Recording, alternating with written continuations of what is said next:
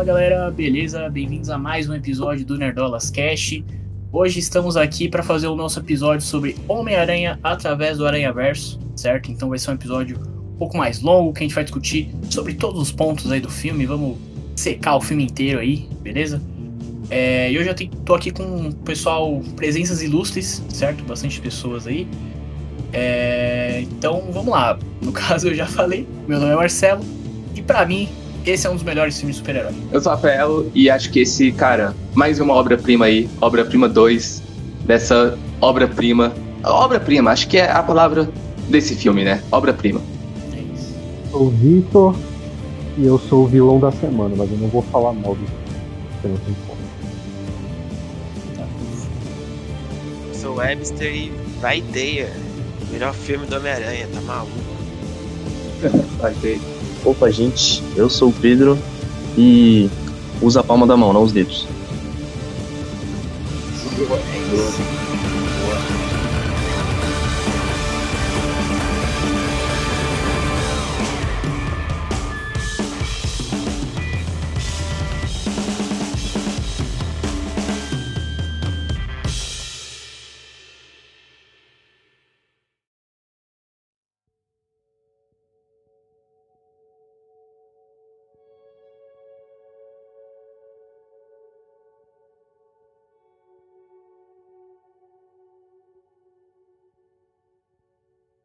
Então vamos lá.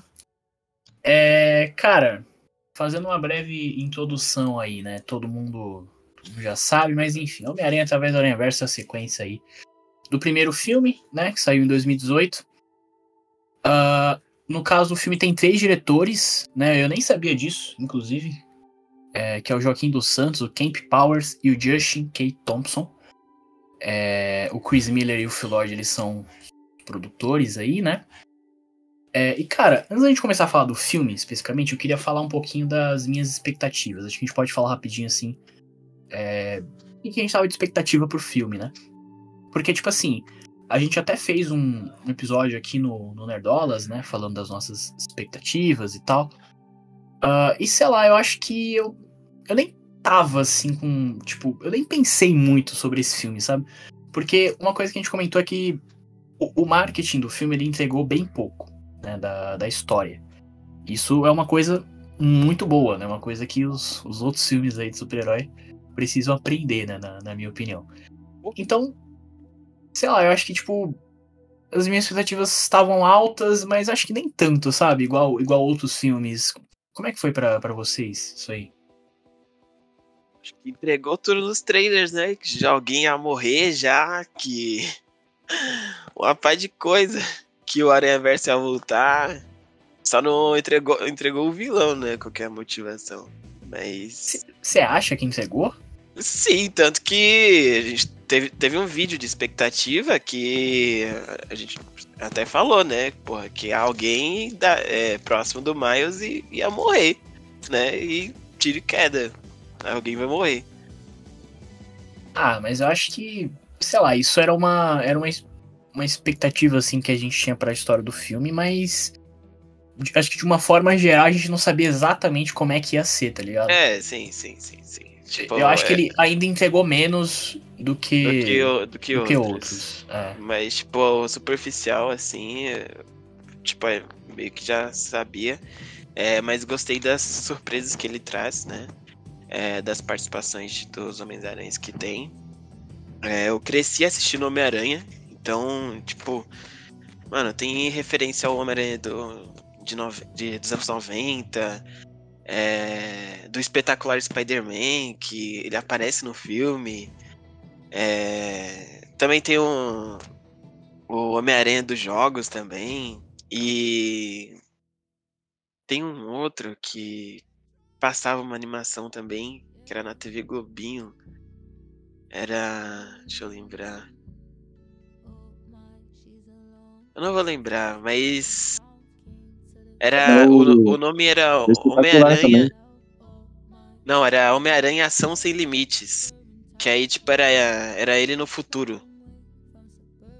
Entendeu? É que possível era... ainda ter esse Homem-Aranha lá no fundo, no background ali, naquela perseguição. Porque o quanto de que tem Homem-Aranha naquela perseguição é coisa de maluco. Não duvido nada que tenha um desse ali no fundinho escondido. Então, mas ele aparece. aparece. Ele aparece. Ele tipo, aparece. quando eles. alguém- o Miguel O'Hara fala assim: ah, peguem o Homem-Aranha. Eles começam a apontar um pro outro. Aí o primeiro que, que tem foco é um dos Homens-Aranhas, né? É o Homem-Aranha do Ação Sem Limites, o do jogo. E tem o Homem-Aranha de 2001, que era quando começou a, a surgir as animações 3D. Aí veio um Homem-Aranha que, que era é, já tava na faculdade, né? E daí ele tava com questões mais sérias, né? Tanto que tem um episódio lá que era do Electro, que era bem pesado, o menino sofria bullying. E daí no episódio é, ele- os caras acabavam matando ele, né? E aí ele virava o Electro, tá ligado? Aí o Peter ia no. no- ele, ele brigava com o Peter, né? Depois, com o Homem-Aranha, e sabia quem ele era. E ele vai até no túmulo do moleque, mano. Mó pesado, mas é mó da hora. Cara, é que Bom, é a tanto gente- Homem-Aranha que a gente fica perdido, mano. É, você pisca e já É. perde um que aparece ali. Tem que ser rápido, tem que ser rápido. Mano, é loucura. É, tem, tem mais de 240, né, Homem-Aranhas, se eu não me engano. Tá eles, eles confirmaram. E, e eles até falaram que, tipo, nem todos têm, têm um nome, tá ligado? Tipo, às vezes é só uma versão que eles criaram ali mesmo e já era. É, o Metro Mas- Boomin tem uma versão dele que aparece no filme. Sim, A, a piada dele é muito boa. A piada que ele faz de que vocês não têm, você não tem saída. Aí, pá, ele cai. Aí é a saída assim, cara, é muito boa. Foi muito boa. Sim, é. é muito bom. E o visual dele é bom muito demais, legal também, né? mano. Sim, tá O maluco. Ma- Metro Spider ali é, é muito foda. E, e só uma curiosidade sobre o Metro Spider aí, obviamente ele é o produtor aí do, do álbum, né, do, do filme, pra quem não sabe. E ele ele foi dublado, né, na, na versão em português, ele foi dublado pelo Lucas Inutilismo. Eu não sabia disso, cara. Eu Caralho, fiquei. Caralho. Eu não sabia. Pois é. É, então, eu sei que tem mais dubladores nesse filme, que são, que são influenciadores. É, tem o Lloyd também, que ele dubla. Eu não sei qual. Homem-Aranha que ele dubla, mas tem um que ele dubla. Cara, E v- vamos o. E o Forlani e o. Como é que é o nome dele? O Érico Érico Borgo. Borgo. Mark Borgo. Uhum. Cara, Na cena lá da, da, da terapia, né? é. Eu, eu assisti É. o filme cinco vezes, tá? Caraca, velho. Eu tenho que. É, cê- Que dizer isso Pergunta se ele gostou. Eu gostei um pouquinho. Eu gostei um pouquinho. Eu achei o filme cinco vezes. Eu não consegui é, reconhecer a voz do. Nem do Load, nem do, do Jovem Nerd, nem do Azagal. Eu sei Também. que eles estão no filme, mas eu não con- consegui reconhecer a voz deles. Só reconheci do, do Érico Borg e do Forlani, eles já tinham falado antes, né? Então a gente já sabia. É, reconheci da Aline Diniz, do, do Entre Migas, e do Inutilismo, mas dos outros eu não, não reconheci. Mas enfim, a gente já tá, já tá indo todo maluco aqui, falando de um monte de coisa, né? Yeah. Yeah. Cara, vamos falar um pouquinho do- dos atores do filme, né? do- dos dubladores aí e tal. É, eu acho que a grande, o grande destaque pra mim, a gente até já falou isso nos vídeos, é o Daniel Kaluuya fazendo o Spider-Punk, né? Mas o que que vocês que cê acharam? Concordo plenamente. É o meu favorito. Não tem, não tem outro, mano. Ele é o melhor. Mano. O, o visual dele. Puta que pariu, mano. É muito foda. Nossa, É, e, tipo, eu, eu, eu que. é, eu cresci ouvindo metal, né, mano? E. Thrash metal também. Tipo. O, mano, o estilo dele é muito foda, mano. Curti demais. Ele rouba a cena, né? Total, né? ele rouba a cena. Em qualquer cena que tá presente, você quer. Além do visual louco dele, né? Da animação, que é totalmente diferente dos outros, e vai mudando a, a cada.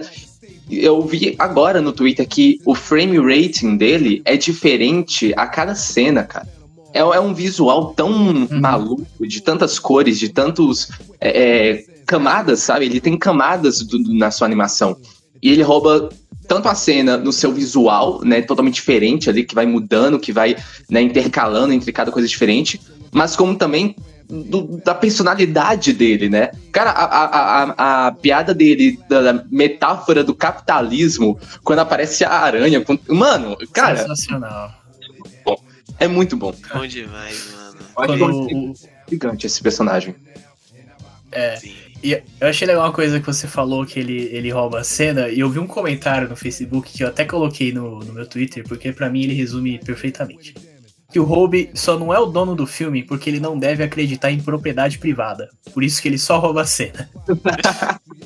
e é isso, tá ligado? É Bom isso, mano. É demais, mano. Caramba. Maluco. E, tipo, tem até uma parte que cê- cê- é, o Rafael falou aí do, da animação, né? Que, tipo, vai mudando, aí tem uma hora que ele pega, ele, ele bate no, no peito dele, assim, e aí a animação, tipo, é... Sabe, para num, num estilo, Uhum. tá ligado? Eu achei isso muito foda, mano. É muito criativo. Eu acho que o Aranha Verso, tanto o primeiro quanto esse aqui, também fazendo jus ao nome, ele, ele tem esse, esse brilho dele, que é justamente esse lado criativo, né? É justamente o, o que mais chama a nossa atenção, esse lado criativo, tanto na animação, quanto de, de você animar cada um de um jeito diferente, você fazer essa brincadeira do, do frame diferente, do universo de cada um diferente, da animação de cada um diferente. Eu acho que isso é o principal. O chamariz, sabe? O, o principal.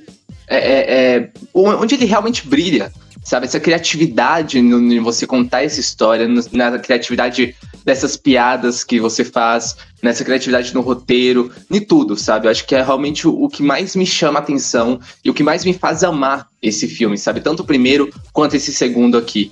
E o personagem do, do Rob, cara, é, ele, ele, ele puxa a sua atenção, sabe? Ele, ele, ele, você ignora tudo, você quer ver, você quer ver, a- pausar cada segundo ali na tela pra você ver como é que é diferente a animação dele. Ele com aquela guitarra, a, a cena de entrada dele, cara, é irada, é sensacional. Ele tem um tema dele também, junto ali com a guitarra no tema final ali. Cara, é incrível, é incrível. Eu acho que é o principal, o que mais me faz amar esse filme, sabe? Que é justamente essa criatividade. Que ele poderia muito bem fazer esse personagem aqui com essa personalidade, mas uma animação normal, digamos assim, sabe? Uma animação parecida com a dos outros. Mas ele quer, ele faz totalmente diferente, ele faz uma espécie de colagem ali. Também a gente tem o, o Mancha, ele tem um- uns, uns rabiscos assim, que é justamente né, o esqueleto do desenho. Cara, olha que sensacional, sabe? Tem também o, o, o Abutre do Leonardo da Vinci, cara.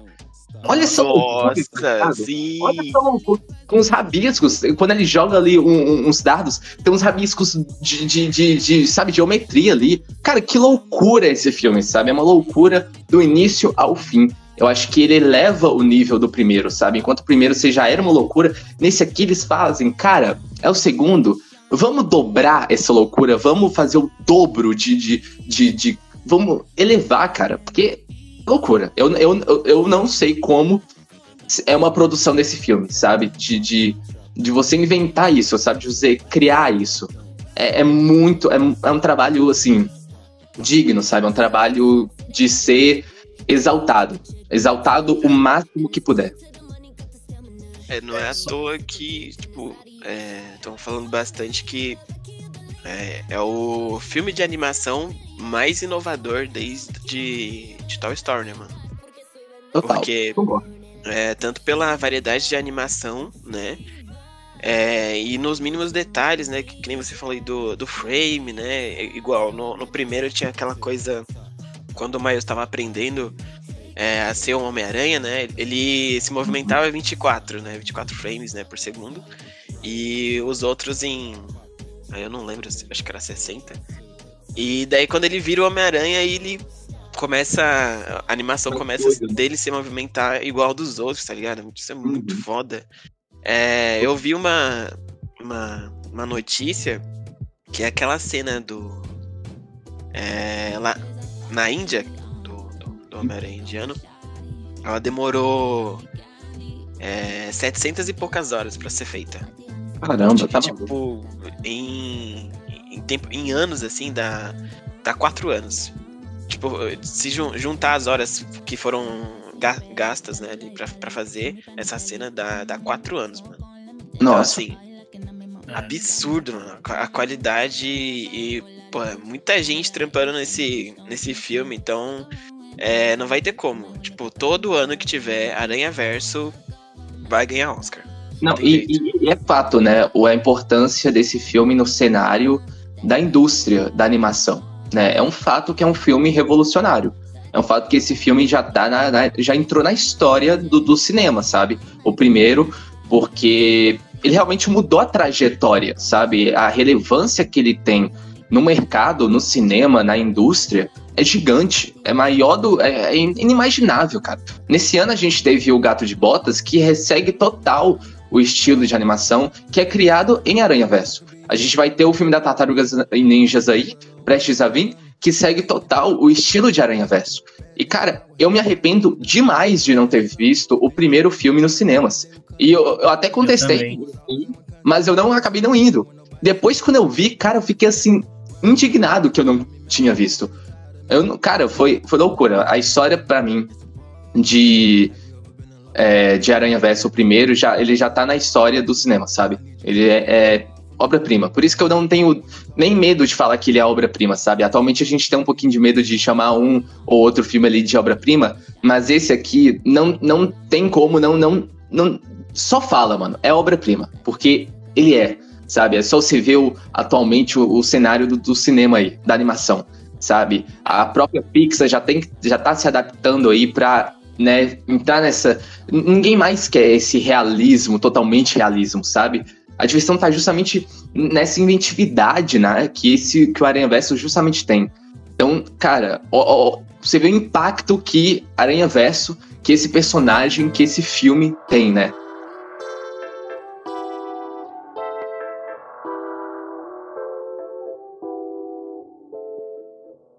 How are you even cooler under your mask? I was just cool the whole time. Hold on, Lisa. Hey. Hold on, Lisa. Love is when you try to place it out your mind. But you can't turn the radio down. And you can't think of anyone else. And love is when you try to make it out alive.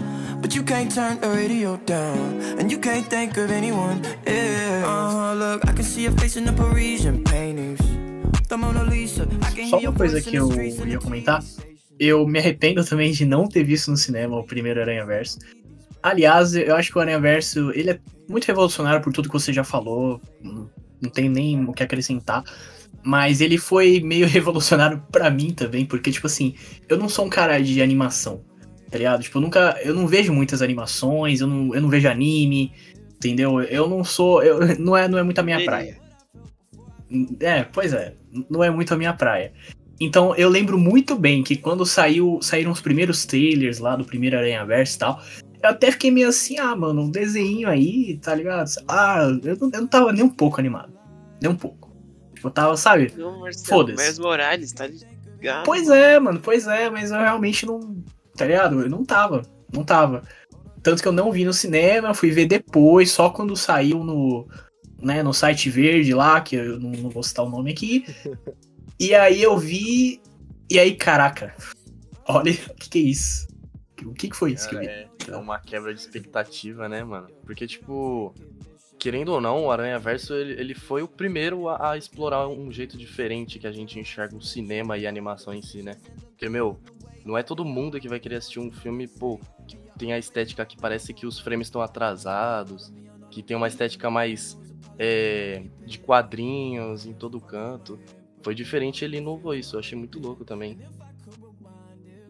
E eu, eu vejo até hoje um, um certo tipo de preconceito de algumas pessoas com o Aranha Verso e com animações de uma forma geral. Tipo, eu tava vendo algum post aleatório em alguma página falando do Aranha Verso e tal, que tinha batido recorde de bilheteria, alguma coisa assim. E tinham várias pessoas comentando, nossa, o pessoal tá tão. tá tão, sei lá, tipo, refém de filme da Marvel, que tá indo ver até animação, tipo. Sabe, como se fosse um bagulho menor, como se tivesse menos importância. Tipo, mano, não, não tem. E, e só mais uma coisa que eu queria comentar rapidinho. Eu tô falando muito já. é, eu vi um vídeo do Jovem Nerd. Eles postaram um vídeo ontem que eles foram, eles visitaram a Sony Animation e lá eles viram. É muito bom.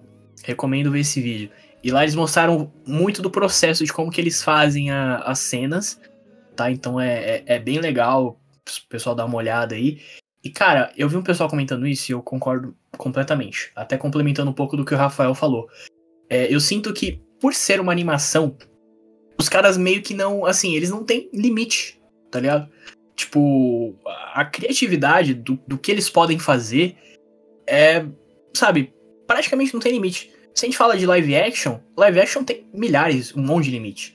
Sabe, de orçamento, é, os, os atores, é, é um monte de coisa, tá ligado? A gente pode até usar como exemplo tudo em todo lugar ao mesmo tempo.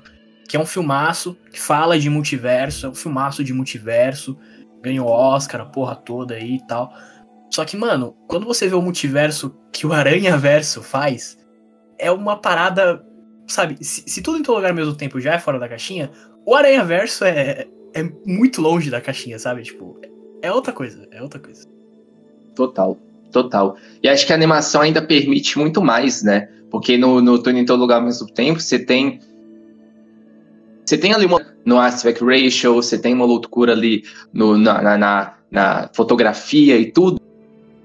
Mas ação te permite muito mais coisa, né? A gente tem o universo da Gwen, que é lindo, cara. O universo da Gwen, ele, ele tem uma lógica interna ali. Ele tem um, um, um, um, um jeito próprio, sabe, de se comportar. Ah, não faz sentido. Mas, cara, faz sentido porque é o universo dele, sabe? Ah, aí você tem no outro universo do Homem-Aranha indiano lá, que é totalmente colorido, que é todo. Entende? Cada universo se comporta de uma maneira diferente, sabe? E a animação participa disso. E só funcionaria por animação, na animação, sabe? Por isso que é, é incrível, cara. É incrível. E o universo da Gwen é lindo, como as cores se comportam, né? É meio que, um, que uma aquarela ali, né? Meio que.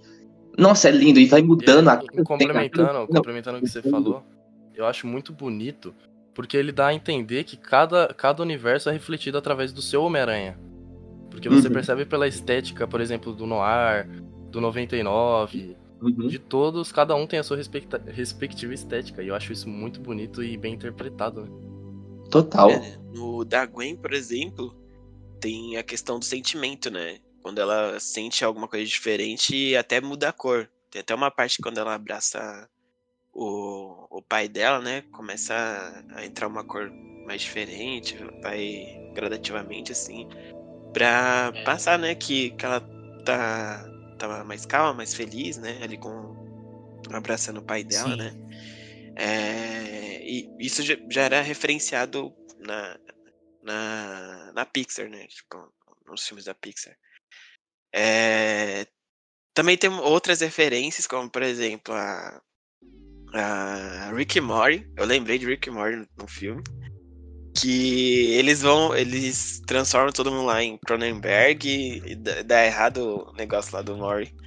E eles vão pra um universo que eles morreram. E daí eles enterram eles no quintal, né? E no filme tem isso, né? O Miguel O'Hara vai pra outro universo que ele morreu, né? Sim, é e, e pega o lugar dele no outro universo, né? E dá aquela merda toda. E que É. personagem que é o Miguel, hein? Que personagem Porra, foda. caralho. Queria só complementar uma coisa sobre a Gwen.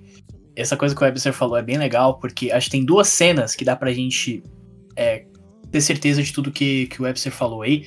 Que é na cena em que a, a Gwen revela, né, pro pai dela que- quem ela é, né?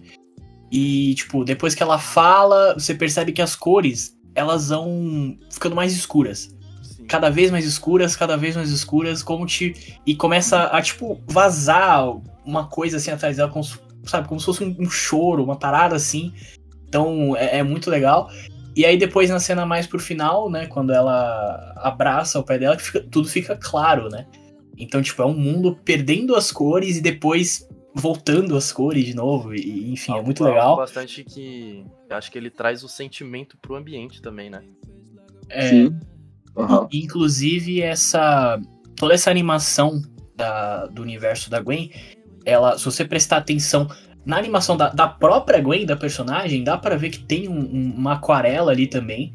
É, é um pouco diferente dos outros. É, e isso é uma. É uma. Eles pegam isso como referência algumas capas da HQ da Spider-Gwen.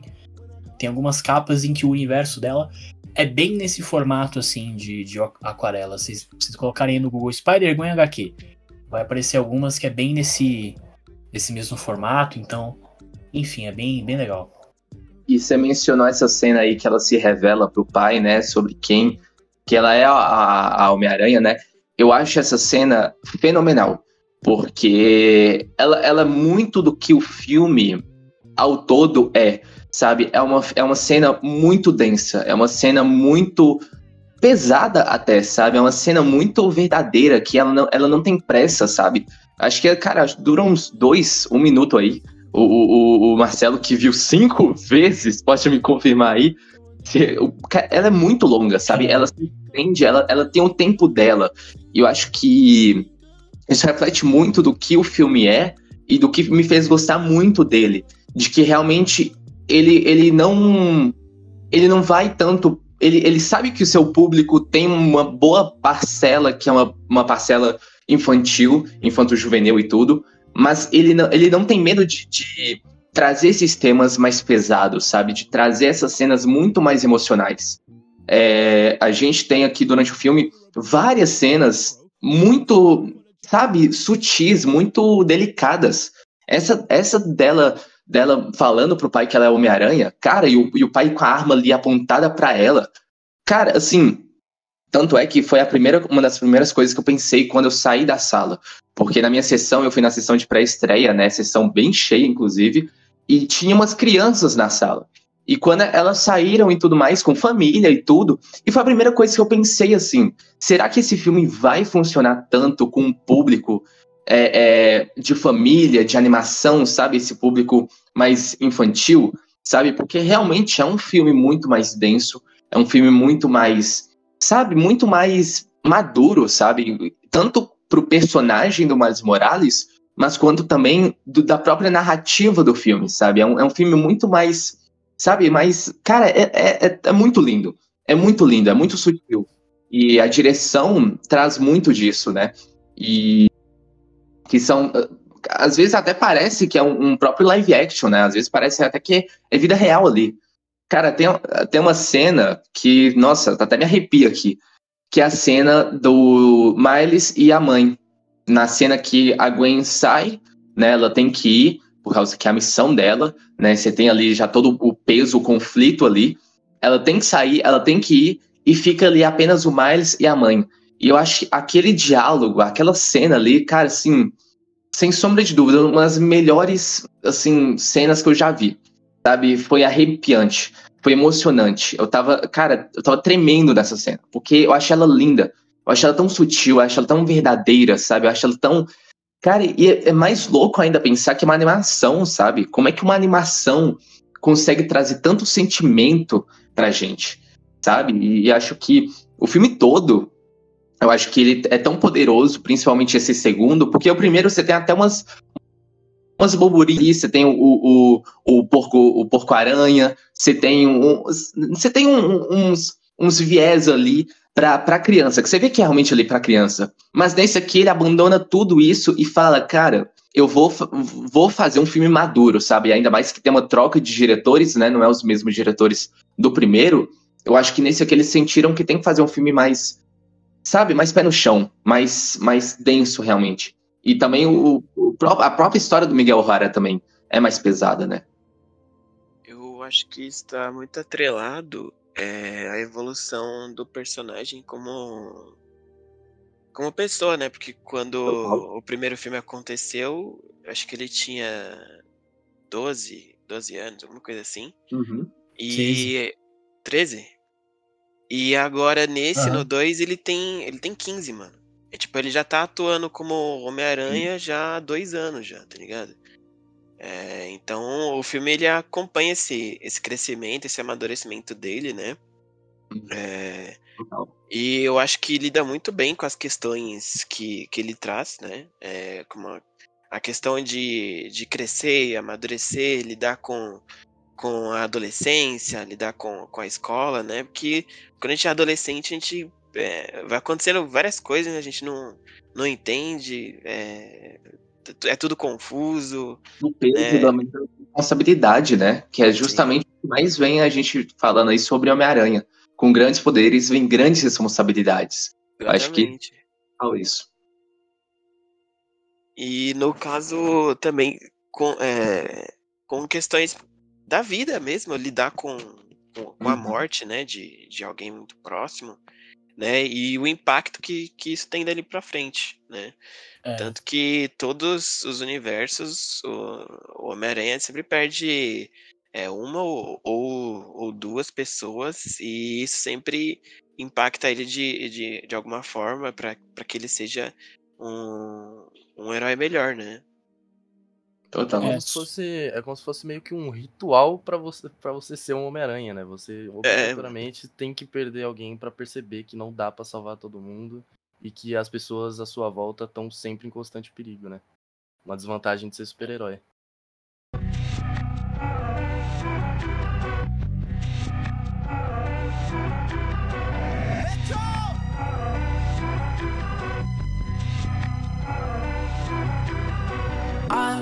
Just came to my senses.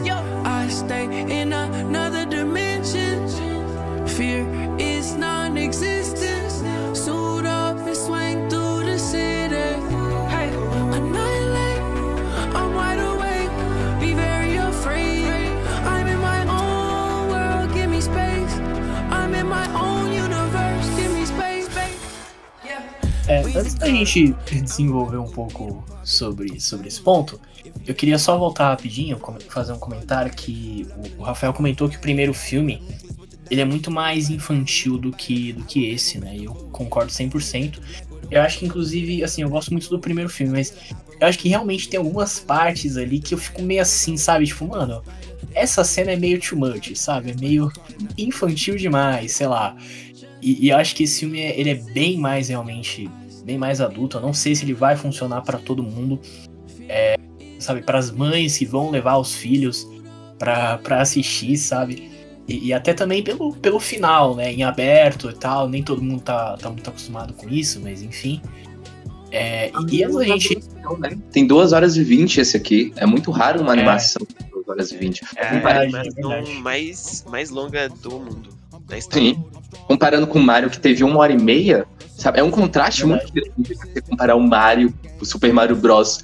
com esse aqui. Né? Você vê realmente uma grande diferença. Tanto de tom quanto de, de, de duração. Você vê que o Mario realmente é muito mais voltado para um público mais infantil, para uma família ali que tá ali no sábado, no feriadão ali, comendo pipoca e tudo mais. Para esse aqui. E eu acho que até a gente volta ainda um pouquinho do assunto lá que a gente tava falando que era muito arriscado, né? o primeiro filme fazer um filme totalmente diferente nessa animação de um jeito totalmente diferente era um risco muito grande.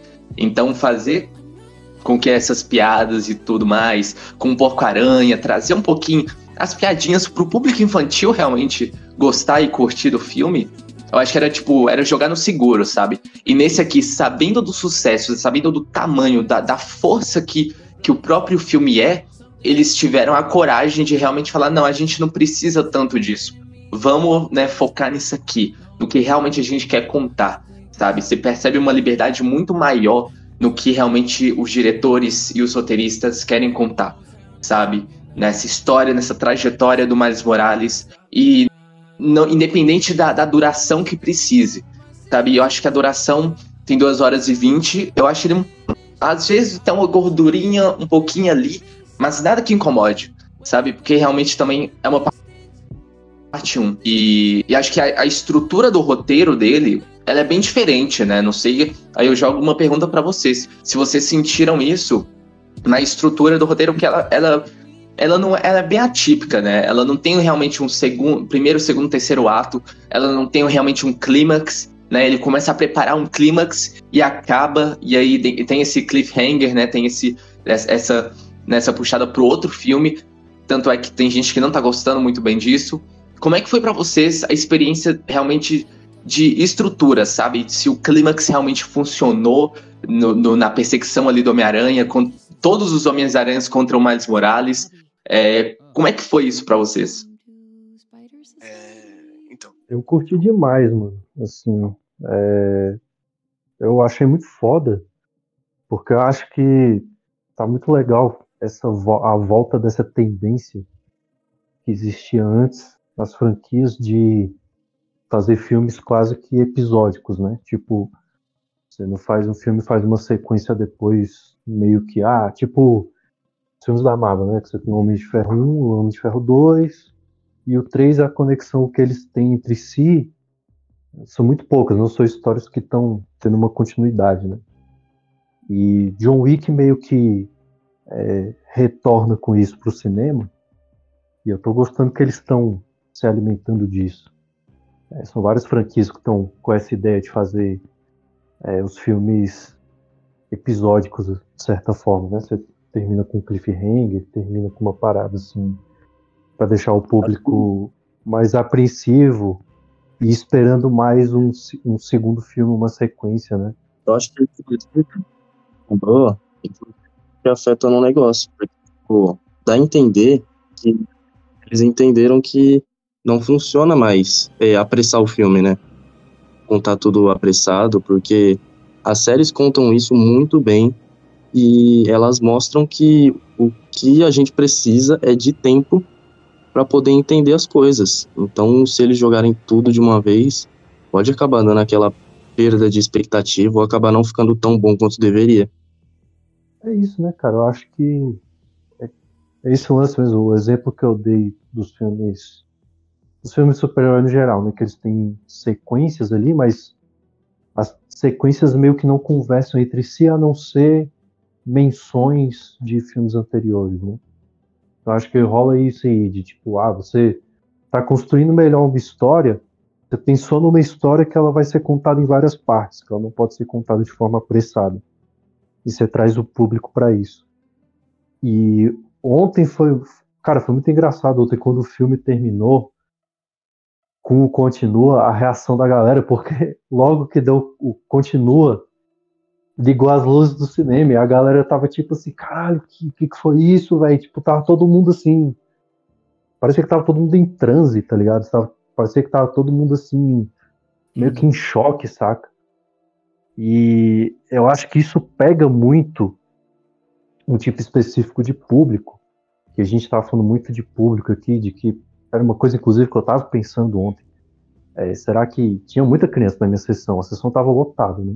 Aliás, é uma coisa que é, eu, eu reparei porque eu vou muito nesse shopping, é, eu vou várias vezes nesse shopping porque eu acabo tendo que fazer muitas coisas por lá ou lá por perto, né? E já na quinta-feira, o cinema já estava cheio. Na quinta e na sexta-feira, o cinema já estava cheio pela tarde. Durante a tarde, já estava bem, é, já estava bem movimentado mesmo. E muita gente que via que estava ali para ver é, Verso 2, né? E foi uma coisa que eu reparei é que o público parece conversar bem com é, esse público tradicional de animação, que é família, né? E, público mais infanto-juvenil, infantil, na verdade. Mas eu percebi que esse filme ele está dialogando muito bem com o público ali de uma faixa etária de é, 14 para 21, 22 anos, mais ou menos, saca? É, é um público que eu acho que está abraçando muito o filme. É, era uma faixa etária que estava muito presente na sessão de ontem. Eu vi muita gente dessa idade, dessa, dessa faixa de idade, assim. E eu acho que essa galera tá sacando o filme, e eu acho que é o que pode impulsionar o sucesso do filme em questão de bilheteria. É daquele tipo de filme disruptivo, né? Que marca época, que marca geração. É, eu acho que é, um, é, o tipo de filme que marca geração. Eu vou, eu vou colocar a barra lá em cima. Eu acho que é tipo De Volta pro Futuro. Eu acho que é tipo é, Poderoso Chefão, saca? É, Titanic, Exterminador 2. Para mim tá nesse nível de, de, de revolução é, cultural e, e, artística, saca? É, não é uma novidade absoluta, mas é uma é uma evolução, é você levar o que já existe para um nível muito acima, saca? Uhum. Tanto no quesito animação, quanto no quesito cinema de super-herói, quanto no quesito de adaptação, é, no quesito de técnica também.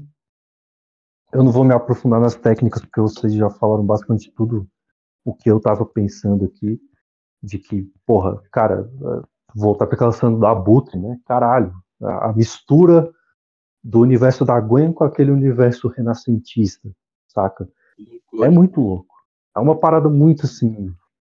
Cara, o filme, o filme foi uma porrada. Esse filme foi uma porrada em mim. Ele, eu me senti assim, tipo, pancado pelo filme, porque, cara, foi um- uma experiência muito. é, Sabe, sabe quando a experiência é tão foda que você não consegue ler o filme pra além dele? O filme, o filme é tão bom que ele não te permite ler ele, tipo, pra além dele. Acho que foi por isso que o Marcel viu cinco vezes, porque eu acho que é esse o lance. Que você não consegue. O filme é tão foda que você não consegue ler ele além dele, assim.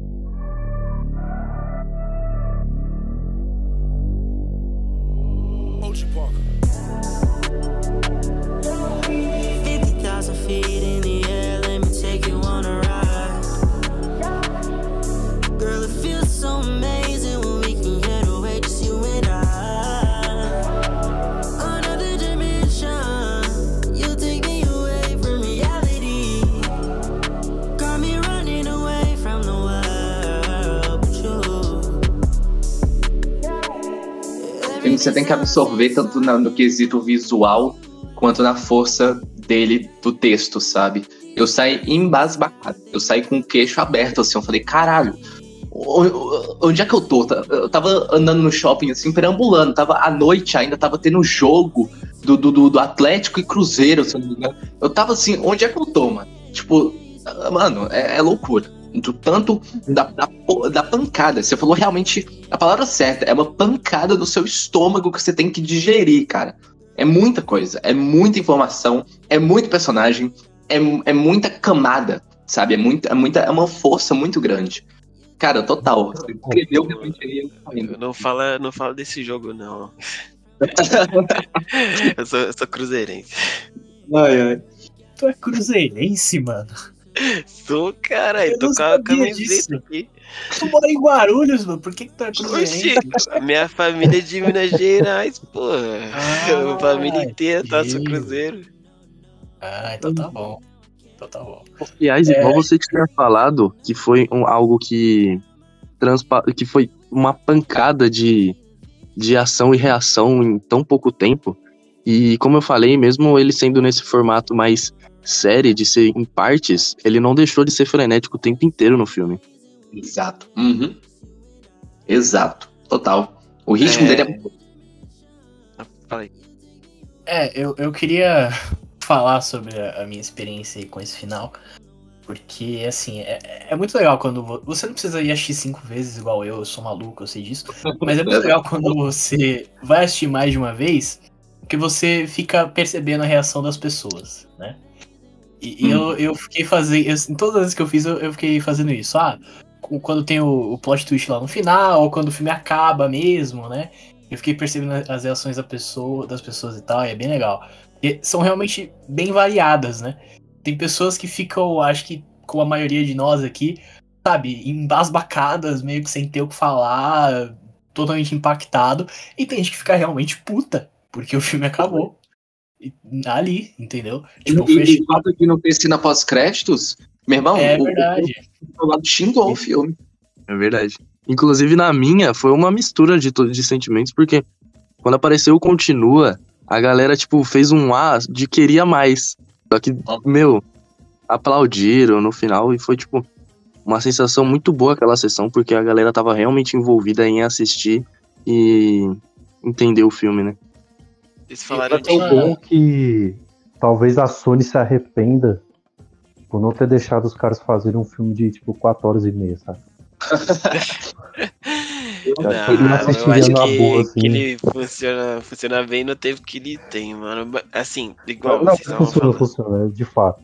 Que... Até porque eu acho que é, fazer 2 horas e 20 um filme nesse estilo, acho que dá uma trabalheira do caralho, né? Tem que dar um tempo mesmo pros caras Acho respirarem. que, se- acho que se fosse tão longo, teria que ser daqui a uns anos. Então, se fosse. Acho que se fosse pra ter mais horas de filme, teria que ser daqui mais alguns anos pra, pra esse filme sair. Sim, sim. né? O próximo já tá sendo né? adiado. Tem que ser, tem que ser. Provavelmente vai ser, né? É, Ele vai precisar ser adiado mesmo, eu acho. E no caso, igual você estava falando de, de roteiro, é, eu acho que é um filme muito bem construído, né? Questão de, de história de enredo, assim. E é igual o Rafael tava falando. é, é- é- ele tem um começo, né? Aí tem o clímax e acaba no clímax, tá ligado? É isso que é, que é da hora. E dá muito aquela sensação episódica, igual o Victor tava falando. É, e de quadrinho também, mano. Porque nos quadrinhos tem muito isso, né? Tipo, você tem que ler vários volumes, ou igual. é, sei lá, tem que ler a, a história de outro personagem pra poder entender a história que você tava lendo, sabe? Pra fazer essas conexões.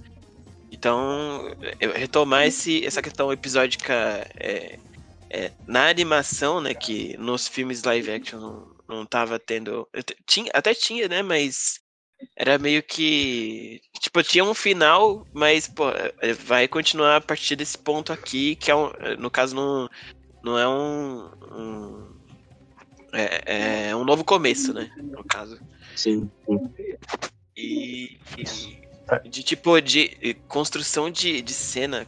Mano, esse, esse filme tem que ganhar um Oscar. Porque a cena do, do final, é, que, que tá transitando entre as duas realidades. Nossa. Puta A que trilha- pariu, mano. A trilha é arrepiante. A trilha é arrepiante. Sim, e eu, eu, eu tava ficando. Tipo, você vai percebendo aos pouquinhos que ali não é a realidade dele. E- Nossa. e- nossa, Sim, cara, mano. isso. Exatamente. Você vai percebendo junto com muito. ele, né? Eu acho. Sim. A construção disso aí é sensacional. né? A construção dessa, desse Cara, final é simplesmente, cara, fantástico, sim, mano. Você vai percebendo, você vai. Ele E vai as dando as dicas ali de que é um outro universo. Mano, é, é, é é uma. É aula de como cortar uma cena, de como dirigir uma cena, de como fotografar uma cena, porque as cores são diferentes.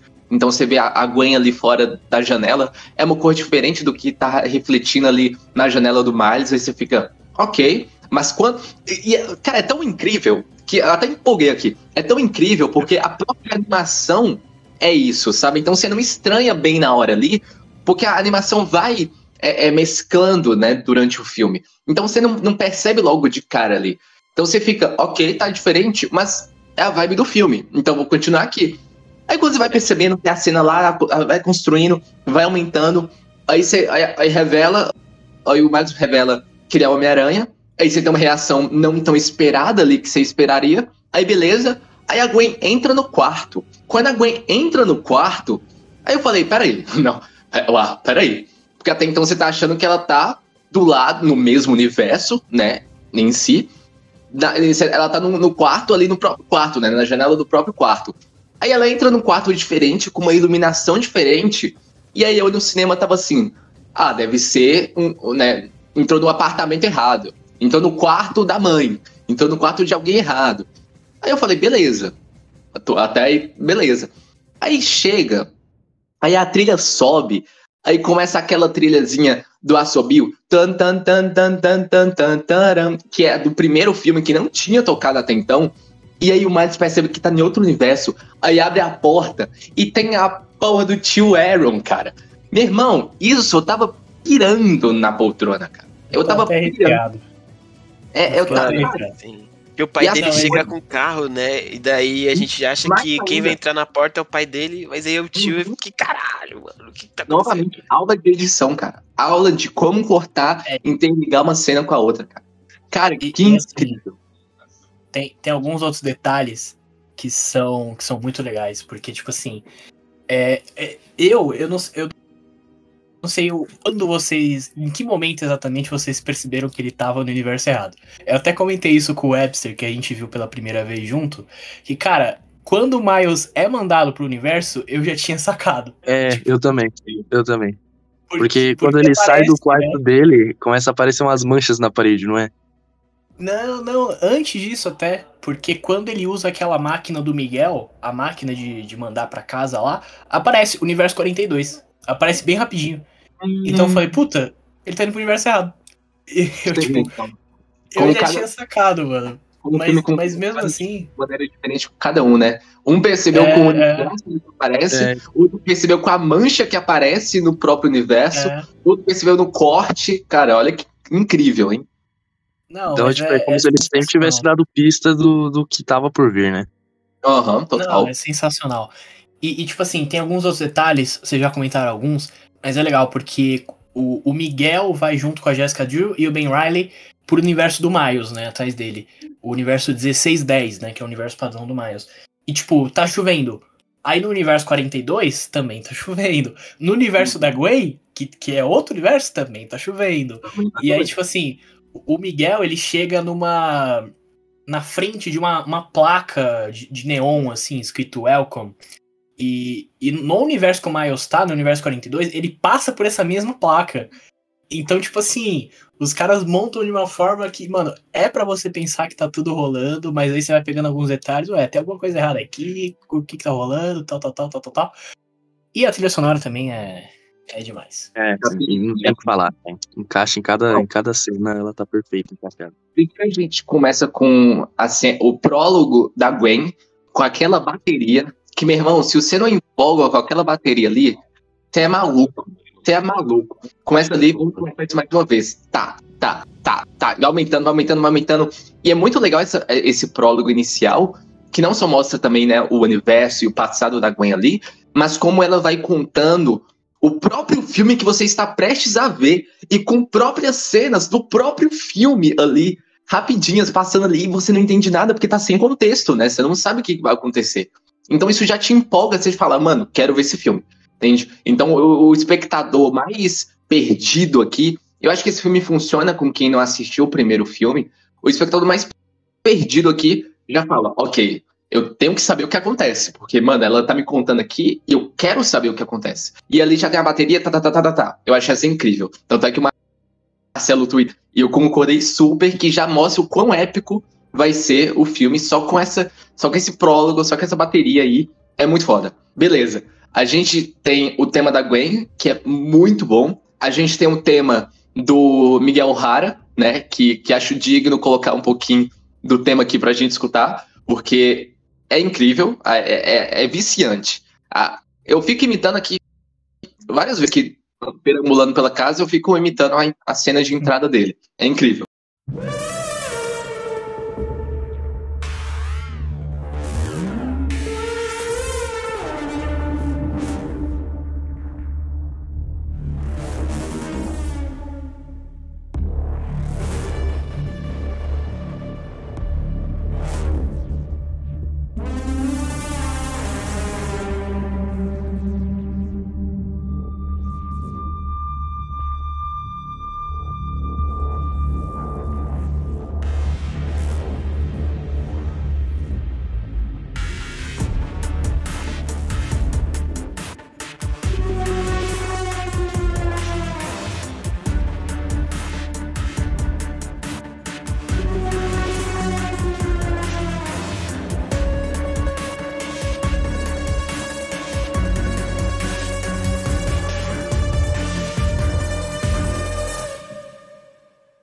Tema, dele, o tema dele meio que tem uma pegada mais terror, parece, né? Como se tivesse uma presença muito poderosa ali no ambiente. Uhum, total, tem um Terror futurístico, né? Eu acho É, que é, então. é perfeito, assim, pra ele. total. Mas, só comentando rapidinho, esse ponto que o Rafa colocou, que eu até, até coloquei no Twitter, cara, é isso. Eu acho que eu demorei um pouquinho pra ouvir a trilha sonora depois que eu vi o filme, porque, tipo, ela tem, se eu não me engano, 1 hora e 47 minutos. Então demora um pouquinho. Eu queria ouvir ela inteira, tá ligado? Tipo, parar pra ouvir, então eu demorei um pouquinho. Mas quando eu ouvi, mano, eu fiquei repetindo a, a primeira faixa. Porque é é impressionante. A primeira faixa já Uhum. mostra que o, o filme vai ser diferente, que o filme vai ser épico. É um negócio bizarro. E, tipo, é, é muito impressionante também como a, primeira faixa fecha com a última. Porque é Total. o mesmo tema. Nossa, Só é que E tenso, Diferente. mano. Fiquei muito tenso. é, é bizarro. Você quer entrar na banda ou não quer? Cara, é incrível, incrível. Exatamente. E, e só falando da. Vamos falar rapidinho da trilha sonora.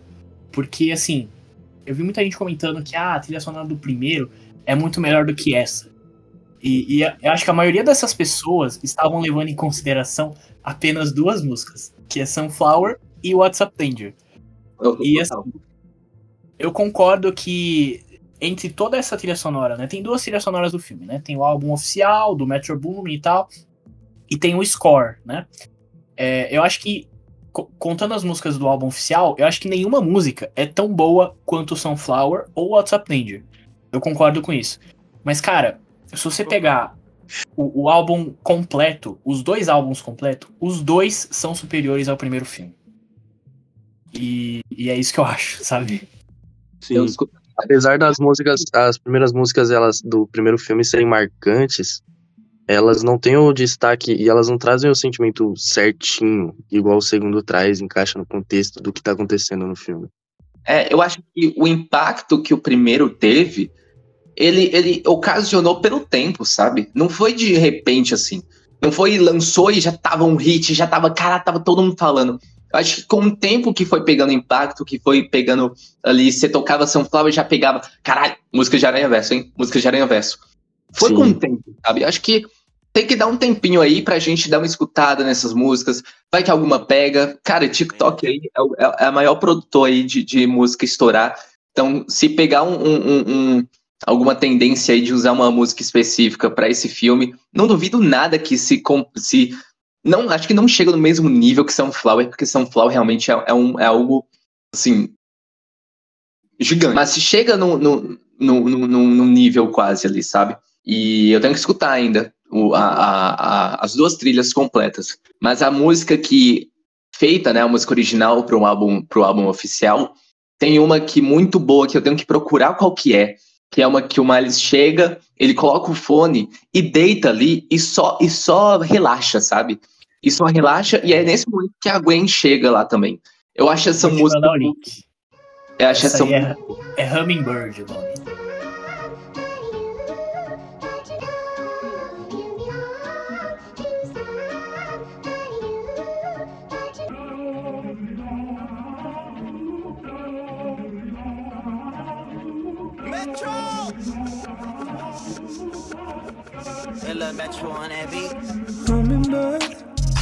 Nossa, muito boa, muito boa. Não, rapidinho, eu vou fazer um jabá, porque no Nerdolas nós temos a trilha sonora, ou a playlist oficial, beleza? Então eu montei uma playlist lá no Spotify com todas as músicas desse filme, na sequência que elas tocam no filme. Tá Então, maluco? tanto o score quanto o álbum oficial. É, eu- até por isso que eu vi cinco vezes. Tem algumas músicas que eu só consegui encaixar depois da quinta vez, pra vocês terem uma ideia. É, então, enfim, tá lá no, na- no nosso Instagram. Vou mandar o link aí pra vocês.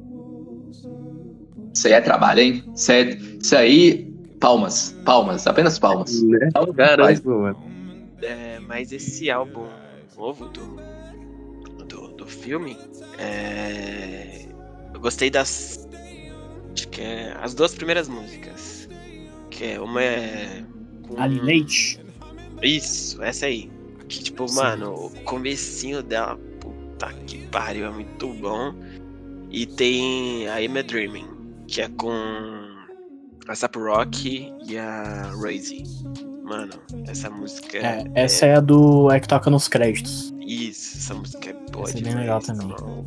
Cara, pra mim, pra mim fazia tempo, hein? Fazia tempo que uma trilha sonora de Homem-Aranha não me pegasse tanto, mano. Porque a última vez que eu peguei algum, que algo me tocou tanto assim como uma abertura, uma trilha sonora de Homem-Aranha, pra mim foi em Espetacular Homem-Aranha 2. Porque a trilha era muito bem desenvolvida e ela carregava o peso de, da situação. E essa também me trouxe esse sentimento. É, eu, eu sou suspeito pra, pra falar de trilha sonora, porque é, acho que é o, o estilo de música que eu mais escuto é trilha sonora, é música de filme. E, Também. então a gente teve o Pantera Negra, né? O Wakanda Forever, que pra mim é, é bizarro. Eu não vou nem começar a falar aqui, senão, enfim. Vira um podcast Mas- de Pantera Negra também. Pois é, pois é. Mas, cara, é realmente muito bom. É muito bom. É isso. Uhum. E, e bom exemplo que você deu do Pantera Negra aí, por exemplo, porque o primeiro das músicas originais feitas pro filme, né, cantadas e tudo, é muito boa, né? Tem o Kendrick Lamar, tem tem qual mais? Tem tem muita, é muito boa. Tem a Cisa Sim. também, né? É muito boa. Tem, tem. E, e é, é, é- mas, cara, é o peso, né? Olha o peso que você. Olha o nível que você tá querendo atingir também. Você fazer um segundo filme e atingir o mesmo nível de, de, de, de, de estouro que foi o primeiro, sabe? É, é um desafio, cara. É um desafio imenso. O Metro Bo- Bominha aí que pegou a trilha, cara, é um baita desafio. Ah, Nossa, não consigo nem imaginar, sabe? Porque, igual você falou, o What's Up Danger e o Sunflower são dois estouros, sabe? Uma foi usada no trailer, que ficou ainda mais. E o Sunflower, cara, você canta ali, a pessoa já lembra do Miles Morales cantando, já lembra do, do videoclipe, já é de cara, sabe? Então imagina o peso de você fazer um, um segundo álbum com o mesmo nível, sabe? E acho que você até falou aí do Pantera Negra, que o Wakanda Forever, ele. Quando eu assisti o filme pela primeira vez, eu não curti tanto a trilha. Passou dois meses, eu estava re- eh, ouvindo em looping a, a trilha. Em, em looping, tanto a trilha sonora quanto a trilha produzida originais com as músicas. Eu estava ouvindo o dia todo, sem zoeira. É, é, foi loucura. Então, por isso que eu falo, tem, tem que dar um tempinho, sabe? Deixa um tempinho rolar aí, que às vezes pega, mano. Às vezes pega tanto pra gente próprio, quanto pra, pra internet em geral, sabe?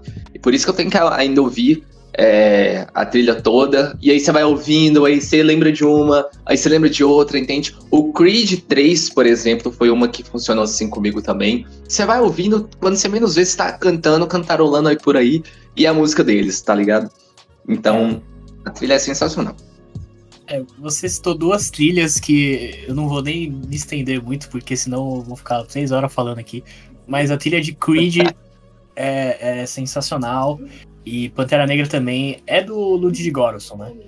Cara, pra mim esse cara é o melhor hoje. É o melhor hoje fazendo trilha sonora. Ah, tem Alzheimer, tem não sei o que. Mano, foda-se. Pra, pra mim esse cara é o melhor. E eu ouvi tanto também a trilha sonora de, de Wakanda Forever que, que, tipo assim, eu tenho, eu tenho Spotify, eu uso Spotify desde 2016. Tá ligado? É, é onde eu sempre ouço música e eu ouço muita música, sempre. É uma parada que eu faço muito. É, e assim, tem aqueles sites que mostram né, os seus dados lá, tipo, ah, quem é o artista que você mais ouviu, é, em, toda a, sua- a história do seu Spotify, da sua conta no Spotify e tal, beleza. O meu era, era um rapper que eu gosto muito, há muito tempo era ele, né? Ano passado, o Ludwig Göransson ele pegou o lugar. Ele ficou em primeiro só por causa da trilha sonora de Pantera Negra e de Creed também que ele faz. E agora ele vai fazer a trilha sonora de Oppenheimer, né? Então assim, o meu maior hype pra esse filme é a trilha sonora, não é nem o filme em si. É, é isso.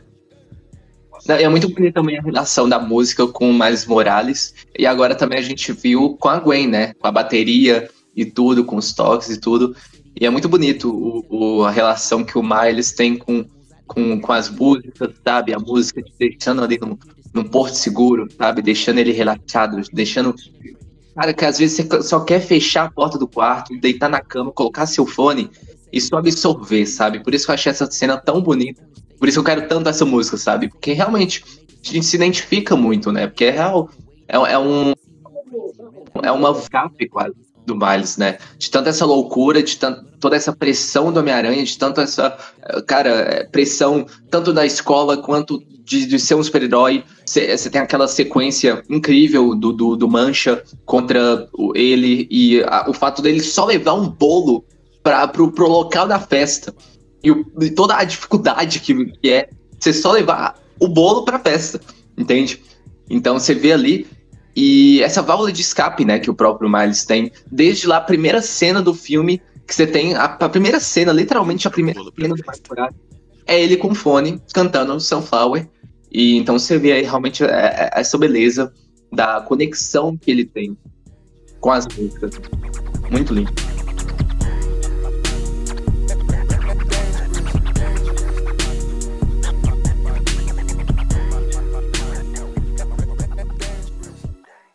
E só pra finalizar esse assunto de trilha sonora rapidinho, Pra quem não sabe, o Metro Boomin, né, que é o produtor desse segundo álbum, ele é um famoso produtor de rap, né? Então ele já produziu vários álbuns, vários artistas incríveis assim.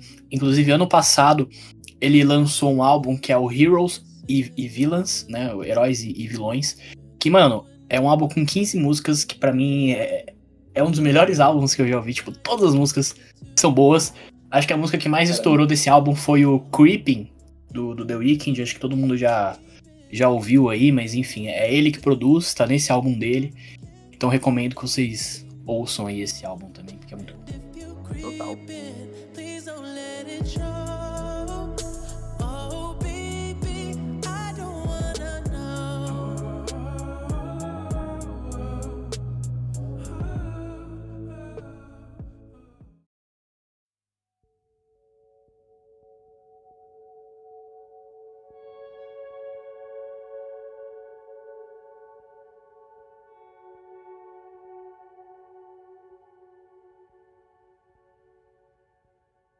É isso. Uh, cara, uma cena que eu queria comentar aqui, a gente meio que passou, a gente tá meio sem, sem roteiro, sem, sem sequência, mas não tem problema. Vamos, vamos me comentando. Ah, gostei, gostei, gostei. É, não, vamos, é, vamos mais, é mais legal contar na conversa, é mais legal. É, então, pois é.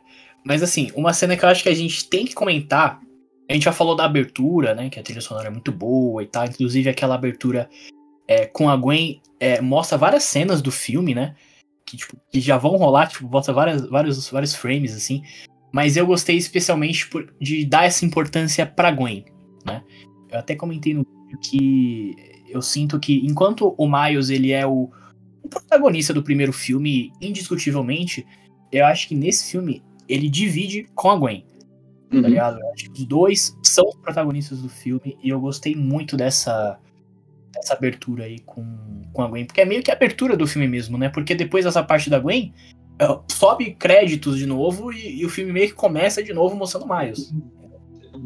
Então é, é muito legal. Sim, é como se eles tivessem dividido duas histórias no mesmo filme, né? Bem bacana. Dois universos, né? Totalmente diferentes. E eu acho que tá muito. É muito certo falar que a Gwen é uma uma protagonista junto com Miles, sabe? Porque aprofunda muito mais o universo dela, nos sentimentos dela. Eu acho um acerto gigante começar o filme com ela, sabe? É muito interessante ali. Você vê como é que. A gente já falou como o universo dela se comporta, e a gente nunca tinha se aprofundado tanto né, com ela, né? Sobre ela. A gente não tinha. Nada, né? A gente não sabia nada, mas na verdade. A gente não tinha realmente um, um panorama ali do que aconteceu na vida dela, de como é os conflitos da vida dela, de como é, é a relação delas de ser Homem-Aranha, entende? Então acho um acerto gigante começar o, o, o filme com ela, sabe? Acho que muita gente também deve ter gostado, porque ama essa personagem, né? Então, cara, acerto gigante. E é uma sequência também incrível, incrível. E é muito legal que ela, o, o, o, uniforme na bateria, né? Ela abre ali, já abre a, a bateria e já pega. Muito interessante. Sim, inclusive é uma outra personagem que a galera também tá louca pra ver na, no cinema também, né? Uhum. Acho que foi uma deixa pra testar e ver o quanto a pessoa, o público vai receber ela, né? Inclusive, eu não sei se vocês viram, mas rolou algumas teorias, né, sobre a, a Gwen nesse filme. Porque, assim, desde, o, desde os trailers, algumas imagens saíram nos trailers e tal, é, tinha, tipo, uma, ban é, uma bandeira, né, no, no quarto dela, que é uma bandeira do, do movimento trans, né? É, e nessa bandeira tá escrito é, proteja as cri crianças trans, né? Mais ou menos assim. E aí nesse filme surgiu a. Né, depois o pessoal assistiu e tal, surgiu essa teoria de que talvez ela poderia ser uma uma mulher trans, né?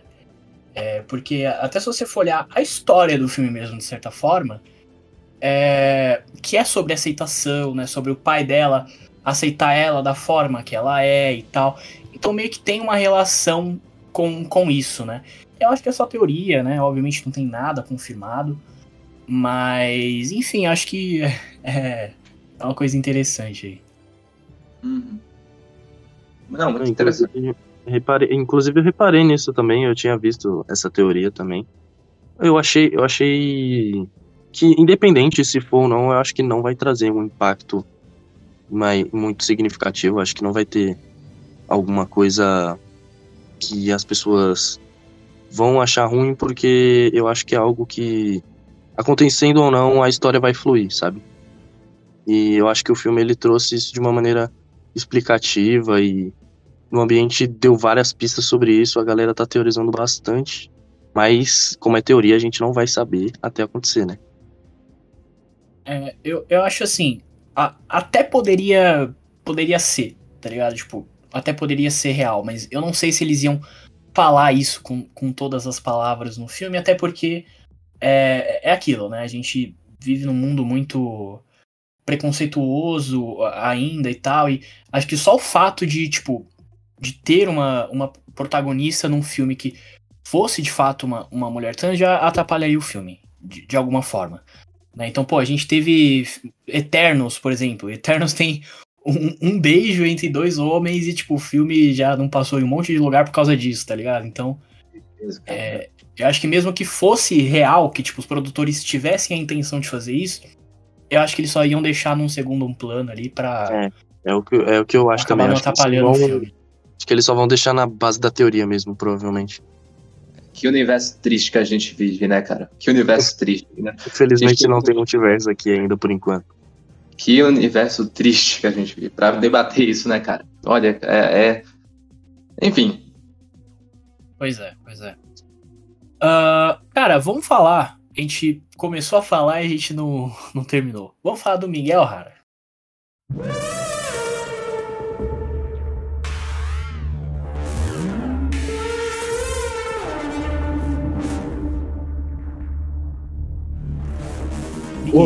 Ah, até empolguei.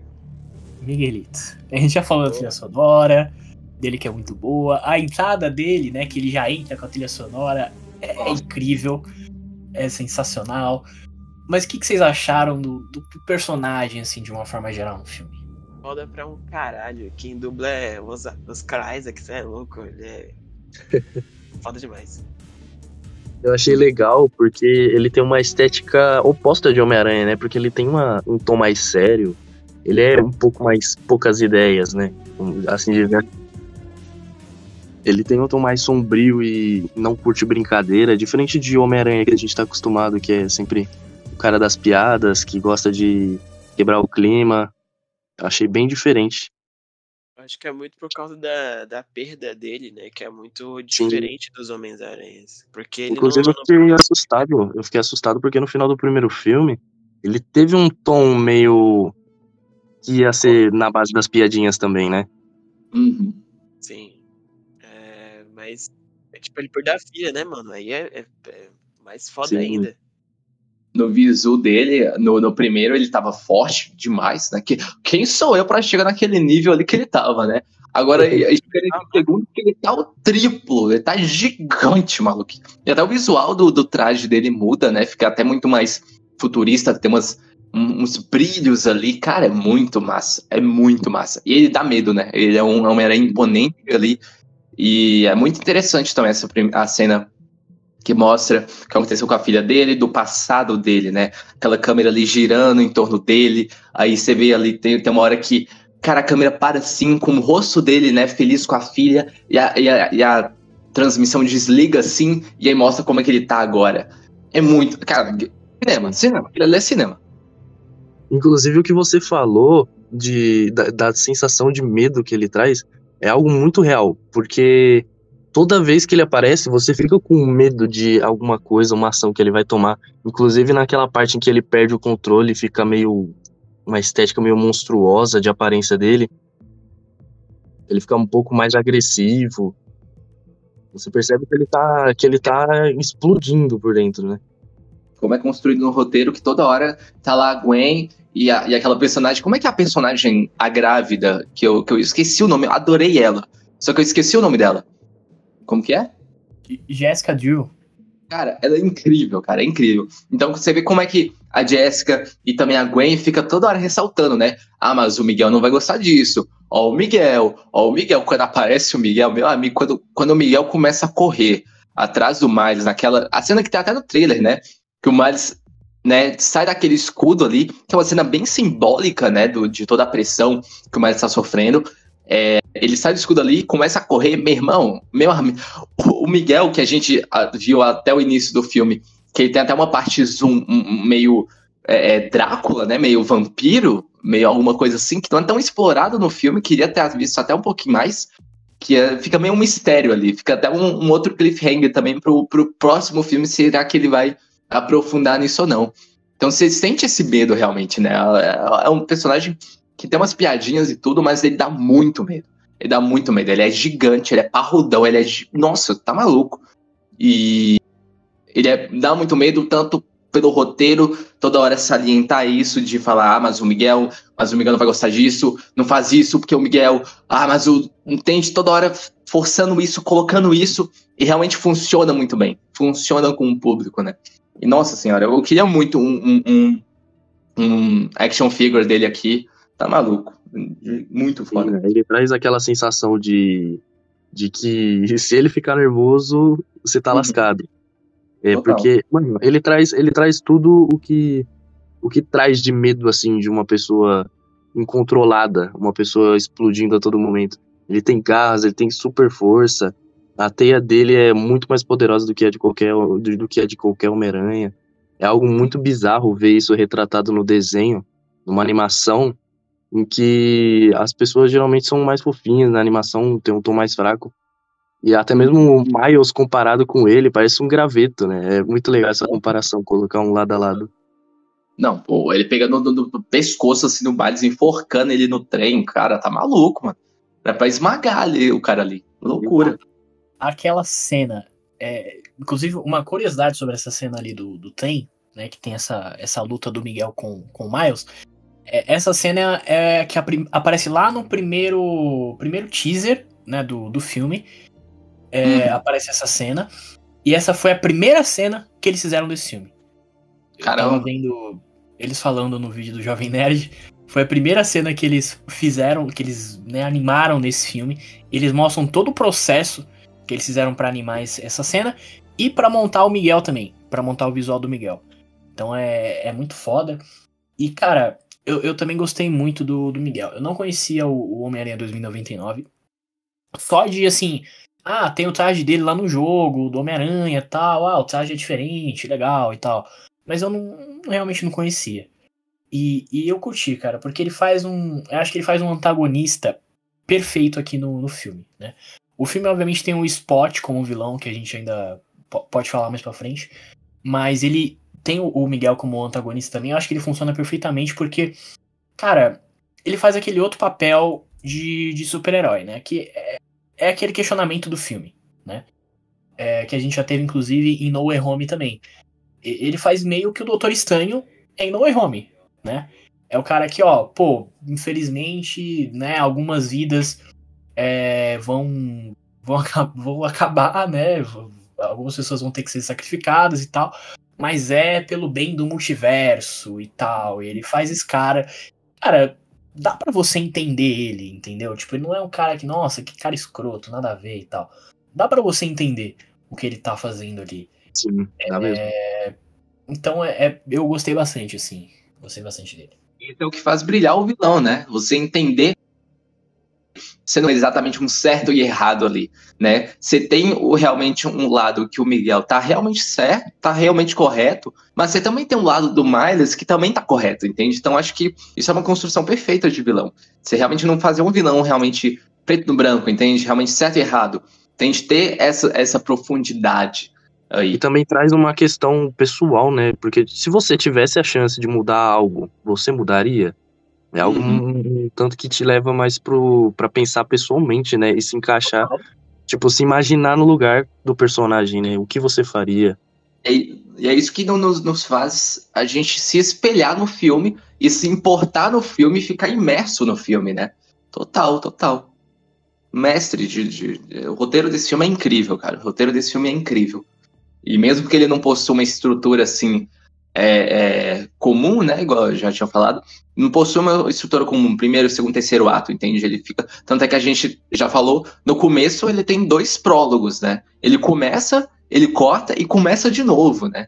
Então ele não tem realmente um. um, um, um você não consegue definir bem quando que é, que é o terceiro ato. Tanto é que quando eu tava assistindo, no, quando eu já tava na metade ali dessa, dessa perseguição dos aranhas contra o Miles Morales, eu já tava assim. Esse é o, esse é o, é é o terceiro ato já, esse tal clímax. Porque até, até o momento não tinha pegado no celular, né? Eu tava perdidaço no horário.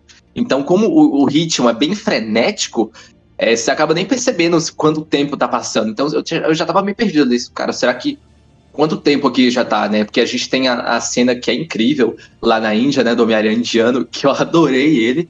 É, a gente já parte pra, pra, Eu fiquei, cara, será que é o terceiro ato? Porque já tem, né, tem umas três cenas de ação, cada uma num ato. Será que é? Entende? Acho que até foi até um, um dos grandes motivos que eu acho até justo é, comentarem de, algumas pessoas não gostarem tanto, né? uh, desse final e dessa, dessa continuação dessa parte 1, parte 2, que é justamente essa estrutura, né? Que ela realmente ela dá uma enganadinha ali. E ela vai construindo para um, um, um ápice, né? Para um ápice, vai construindo, construindo, construindo, e aí corta, né? Então, até entendo.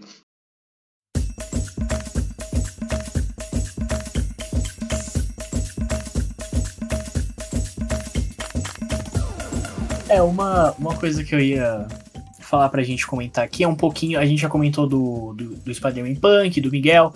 A gente pode falar dos outros, rapidinho, dos outros é, aranhas do filme, né? Então a gente tem o, o indiano, por exemplo, né? O que, que vocês acharam dele? Adorei. Adorei. É, eu, eu curti também. Eu acho que. Eu vi até alguns memes sobre isso, e, tipo, ele parece ser o, o Homem-Aranha. Assim, ele provavelmente tipo, perdeu o tio dele também e tal, como isso acontece com todos, né? Deve ter acontecido com ele. Mas ele, ele passa essa, essa impressão de ser o Homem-Aranha que, tipo. Sem enquanto... Exatamente. Tipo, ele é muito de boa, ele é muito feliz da vida. E, inclusive, eu achei legal que eles fizeram algumas relações, porque a, a namorada dele, que é a, a Gaytree, ela é meio como a Gwen daquele universo, né? Uhum. Que ela é filha do, do inspetor e tal, então é, eu achei, achei bem legal. Não, eu só ia falar da, da, piadinha que ele faz lá no gerador de partícula, e aí tá lá, o Mancha consegue lá, começa a rodar a coisa, aí para, e ele fala, é, essa foi mais uma aventura fácil do Homem e explode, mano, que é muito, é. muito nessa cena. Eu achei muito legal esse universo do, do Homem-Aranha indiano, que ele trouxe a estética mudou totalmente, mano, do que você tava vendo no começo do filme. Foi tipo uma cidade distópica, toda tematizada, realmente uma cidade indiana, futurista, ficou muito lindo. E ele como Homem-Aranha, ele como Homem-Aranha se encaixou muito naquela cidade. Com a estética dele, até mesmo o jeito dele de ser meio bobalhão, mais bobo do que o normal, assim, e bem egocêntrico. Ficou muito legal. E a, a Jessica Drew, que a gente até já já citou aí. O que, que vocês acharam dela? Adorei também. Outro que eu adorei. Eu acho que ela, eu acho que ela apareceu muito pouco, pra falar a verdade. Hum. Teve, acho que ela não teve tanto destaque assim. É que é muito, muito personagem e, tipo, é, eles têm que dar um contexto para esses personagens que, que tem na, no filme, né? Igual no anterior, mas muito mais, porque agora tem muito mais Homem-Aranhas, né? E ainda com dá mais contraste pro Miles, né? Tanto que em algumas é, alguns reviews que, que eu cheguei a ver é, é, citam bastante que nesse filme eles falaram mais da Gwen, né? É, e daí, tipo, meio que os dois dividem o, o, protagonismo nesse filme, né? O Miles e, e, a Gwen. E isso não me incomoda porque é, os dois têm uma relação ali meio que é romântica, platônica, né? Os dois, os dois quer, mas aí ela fica sempre que se envolve da, da merda. Aí ele fala, ah, mas pode ser que não, né? Tudo tem a primeira vez. Eu gostei muito desse diálogo, inclusive. E o bagulho da Jéssica. Da Jéssica. Jessica Drew. Mano, eu gostei bastante de que é. Mano, do, do, do visual dela e de que ela usa uma moto, mano. Puta que pariu. Sim, muito foda, muito foda. Uma fudendo moto. E, mano, hoje. No pneu. Cara, É. E o jeito que ela solta a teia é diferente de, de, de todo mundo, não é pelo, pelo lança-teias, né? Tipo, é, que vem de, de, de um lugar só, né? É, ela lança teia por, por todos os dedos, né? Isso eu achei muito foda. Né? Sim, isso foi meio uma pegada silk, né? Ficou bem da hora. É, sim. E, e o, o, o Miguel O'Hara tem, tem um bagulho diferente também, que o dele ele consegue controlar, tanto quando ali no começo com a, com a Gwen, ali no mundo da Gwen, né? Ele consegue acertar os, os bagulho tudo lá com, com duas teias só. Vai brau, brau, pá, pá, pá, pá, e quebra tudo. Né? Então, eu gostei bastante dela. E, tipo, o fato de, de dar mais representatividade, né? Que tem bastante é, Homens-Aranhas que são, que são pretos, né? Nesse filme, né? É, que tem o Aranha Punk, tem a Jessica Drew, tem a Spider-Beat também. é, e inclusive a, a Jessica Drew, porra, fodona, chegando lá com tudo e, e grávida ainda, mano. Foda pra caralho, você é louco. Não, é, eu também, eu também gostei bastante do, do visual dela. E eu gostei muito que ela teve uma, uma certa evolução no filme, mesmo não, não tendo tanto, tanto tempo, né? Tanta presença, assim. Ela teve uma evolução, né? Porque no começo ela era o braço direito do Miguel, né? Ponto. Então ela fazia tudo que ele, tudo que ele falava ali e tal, e ela era completamente fechada é, com ele, né? E acho que durante o filme, principalmente por causa da Gwen, ela vai mudando isso, né? Então tem algumas cenas do Miguel que ela já fica meio assim, ela faz uma cara tipo, pô, isso aí não tá muito legal, isso não é bem assim, né? E se você lembrar bem, no final ela deixa a Gwen ir, né? Porque ela, ela que tá ali na casa do Miles, ela escuta a Gwen conversando com os pais do Miles e ela deixa a Gwen ir, né? Então eu achei, achei bem legal. Sim, inclusive eu achei que foi uma pegada meio.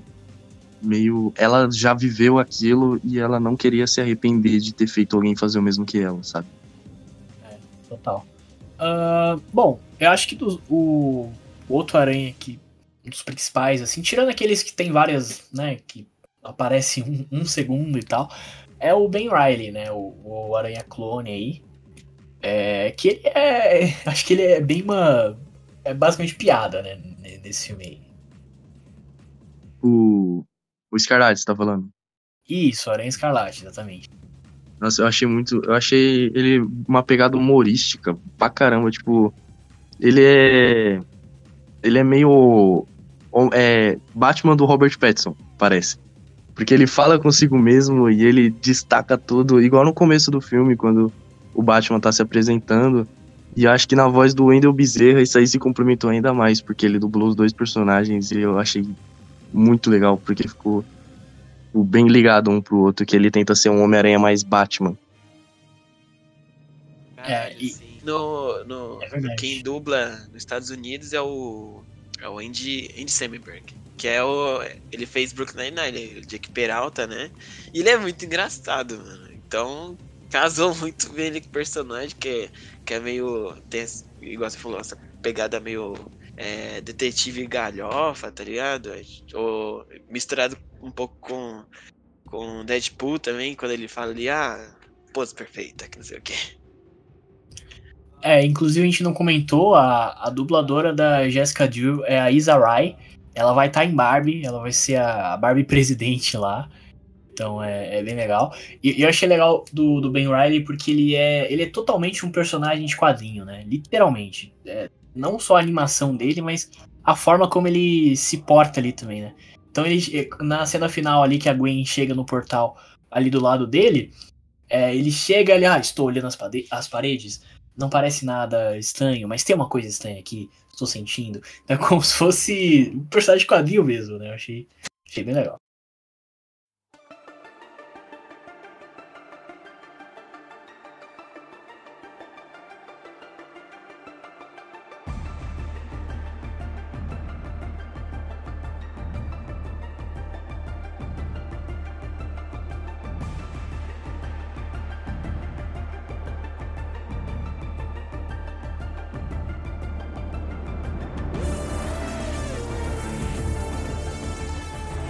Uma participação especial que eu curti muito aqui.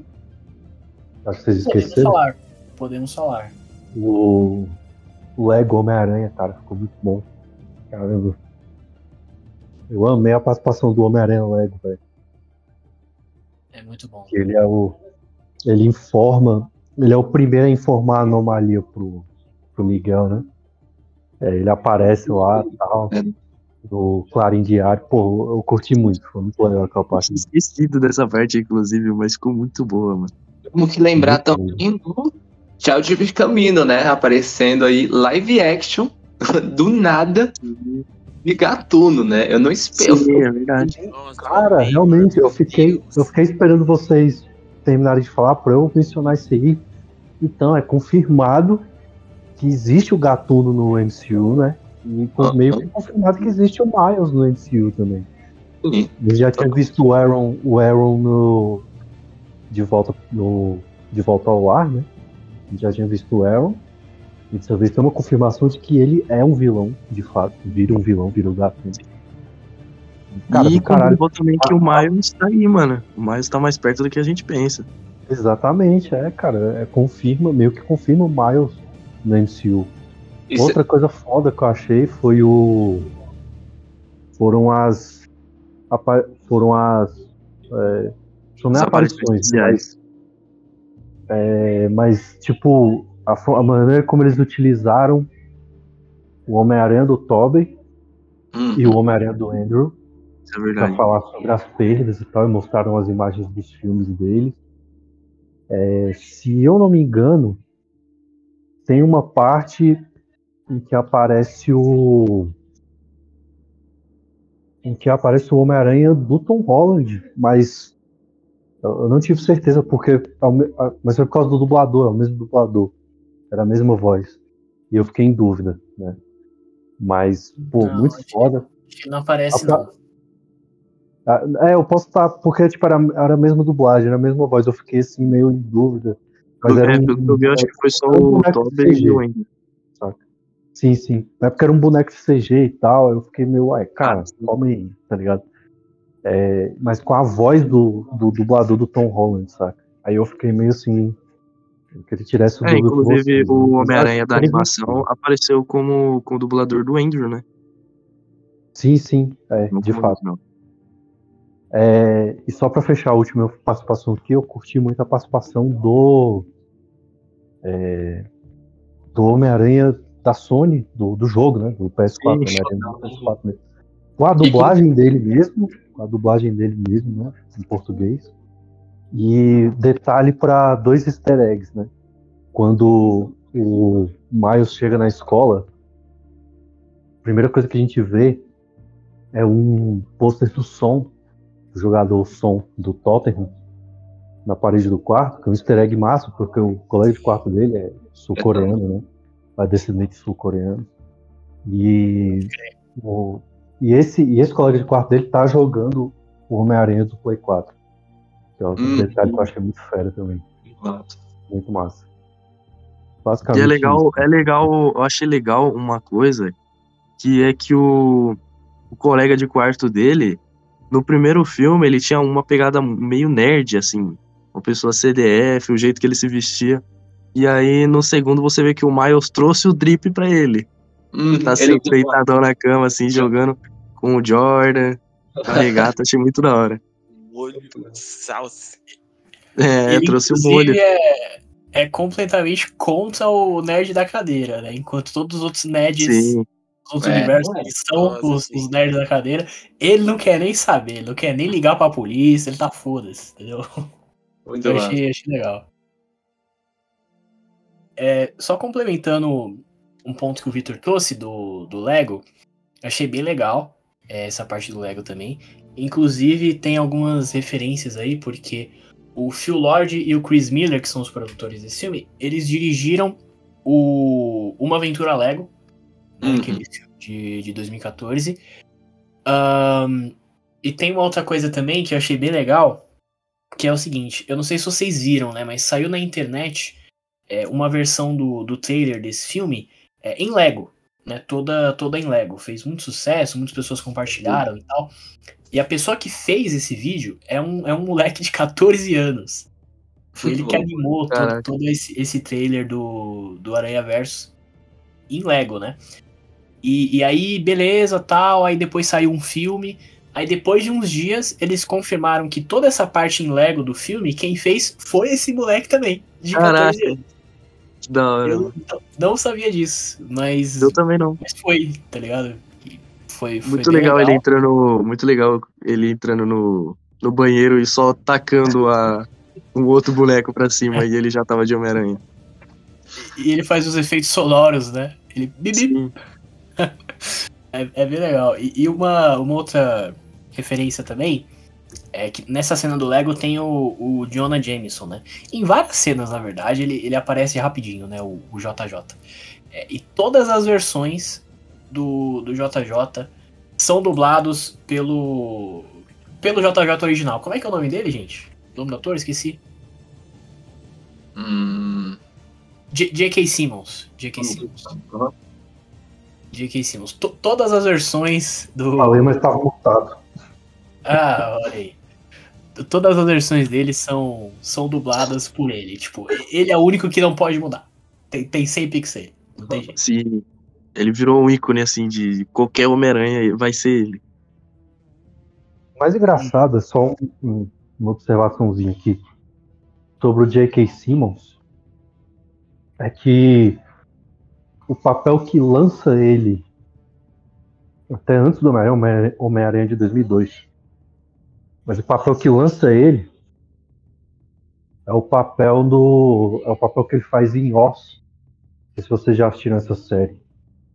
É, ele é o líder da Irmandade Ariana na, na cadeia nessa série. É, cara, agora o nome do personagem dele me fugiu à memória. Mas quando quando lança o primeiro Homem-Aranha, já tá mais ou menos ali na penúltima temporada de Oz. Então, é, foi uma série que ele fez muito sucesso, de fato. Ele atua muito bem na série.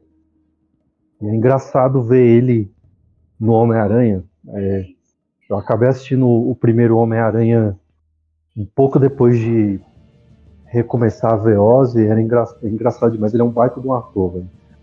Ele é um baita do ator, acho muito foda ele. Eu queria que ele tivesse dado certo como, como Gordon, né? Que a Warner tivesse dado mais chance pra explorar aquele universo do Batman do, do Ben, do Ben Affleck. Verdade. E deu certo. Infelizmente não deu certo. Ele fez uns trabalhos legais aí, ele dublou o Omni-Man, né? Só esse disclaimer aqui de que eu acho ele um ator muito foda. Assim. Sim, Acho ele é um ator bom. completo, né? Ele fez Sim, ele, Flash. ele faz dublagem, ele dubla muito bem e tal. E é legal porque ele ficou conhecido como Jonah Jameson, né? As pessoas não conhecem ele É, pelo nome de ator. Você viu que quando ele perguntou, a gente não, a gente não sabia o nome dele. Mas é, eu legal lembrava, que ele se eu atrelou ao personagem. hora. Quando falam do personagem, a gente lembra dele. Pior que até o nome é parecido, porque é. Sim, Jay, Jay Simon. tipo, é foda. Cara, só uma referência que eu tinha guardado aqui pra trazer e eu não trouxe, acabei esquecendo. O Homem-Aranha indiano, ele é dublado pelo ator indiano também, que é o Karan Soni. Esse cara, ele é o Dopinder do, do Deadpool. Lembra do Dopinder? Nossa, E- o taxista? Nossa, sim. O taxista. Lembro, Exatamente. ele é muito engraçado. É ele que dubla aqui, cara. Só uma, uma referência que eu, que eu tinha que trazer.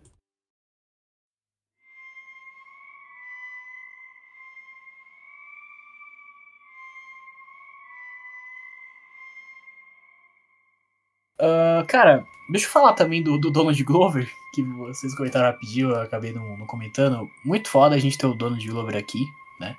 É, a gente até. É aquilo, né? A gente já tinha confirmação de que existia o Miles no MCU, né? Porque ele tinha aparecido lá no, no Homecoming, né? E aí tem aquela cena que, que meio que saiu recentemente, que é a dublagem é, brasileira, né? Meio que parece que tá falando que, é, que o Miles é vizinho do Peter, né?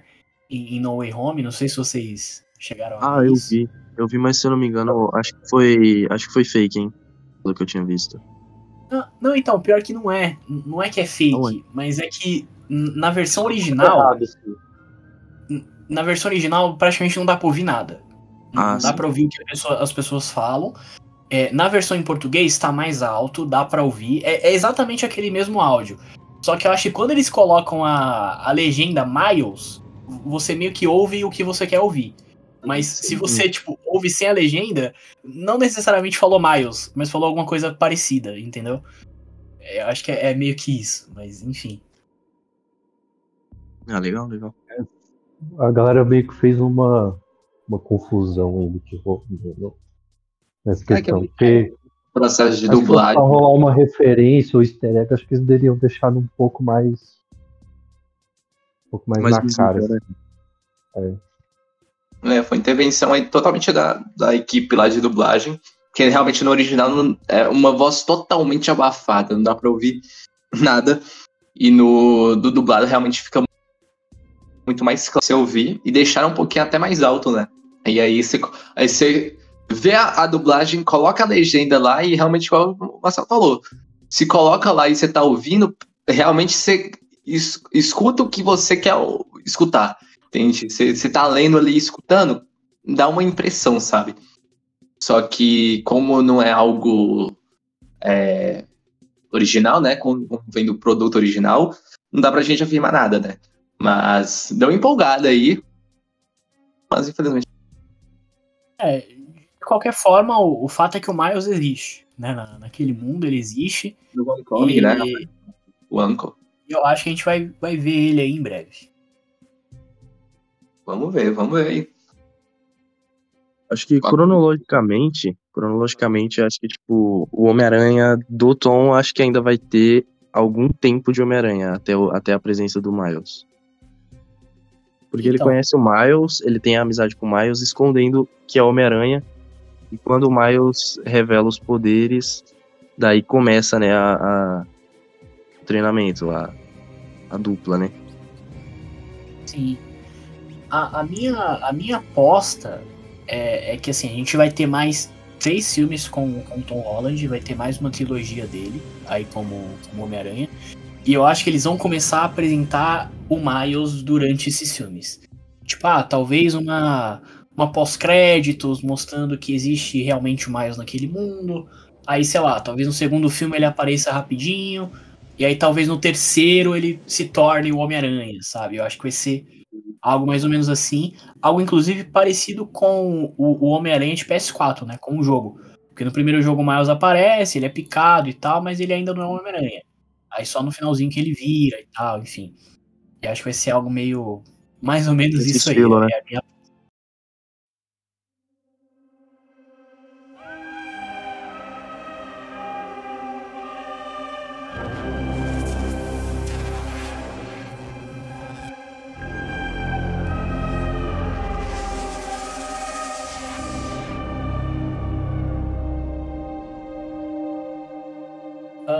eu acho que uma coisa que a gente não, não falou foi do, do vilão, né? O vilão principal, que é Ah, o, é. Verdade. Incrível.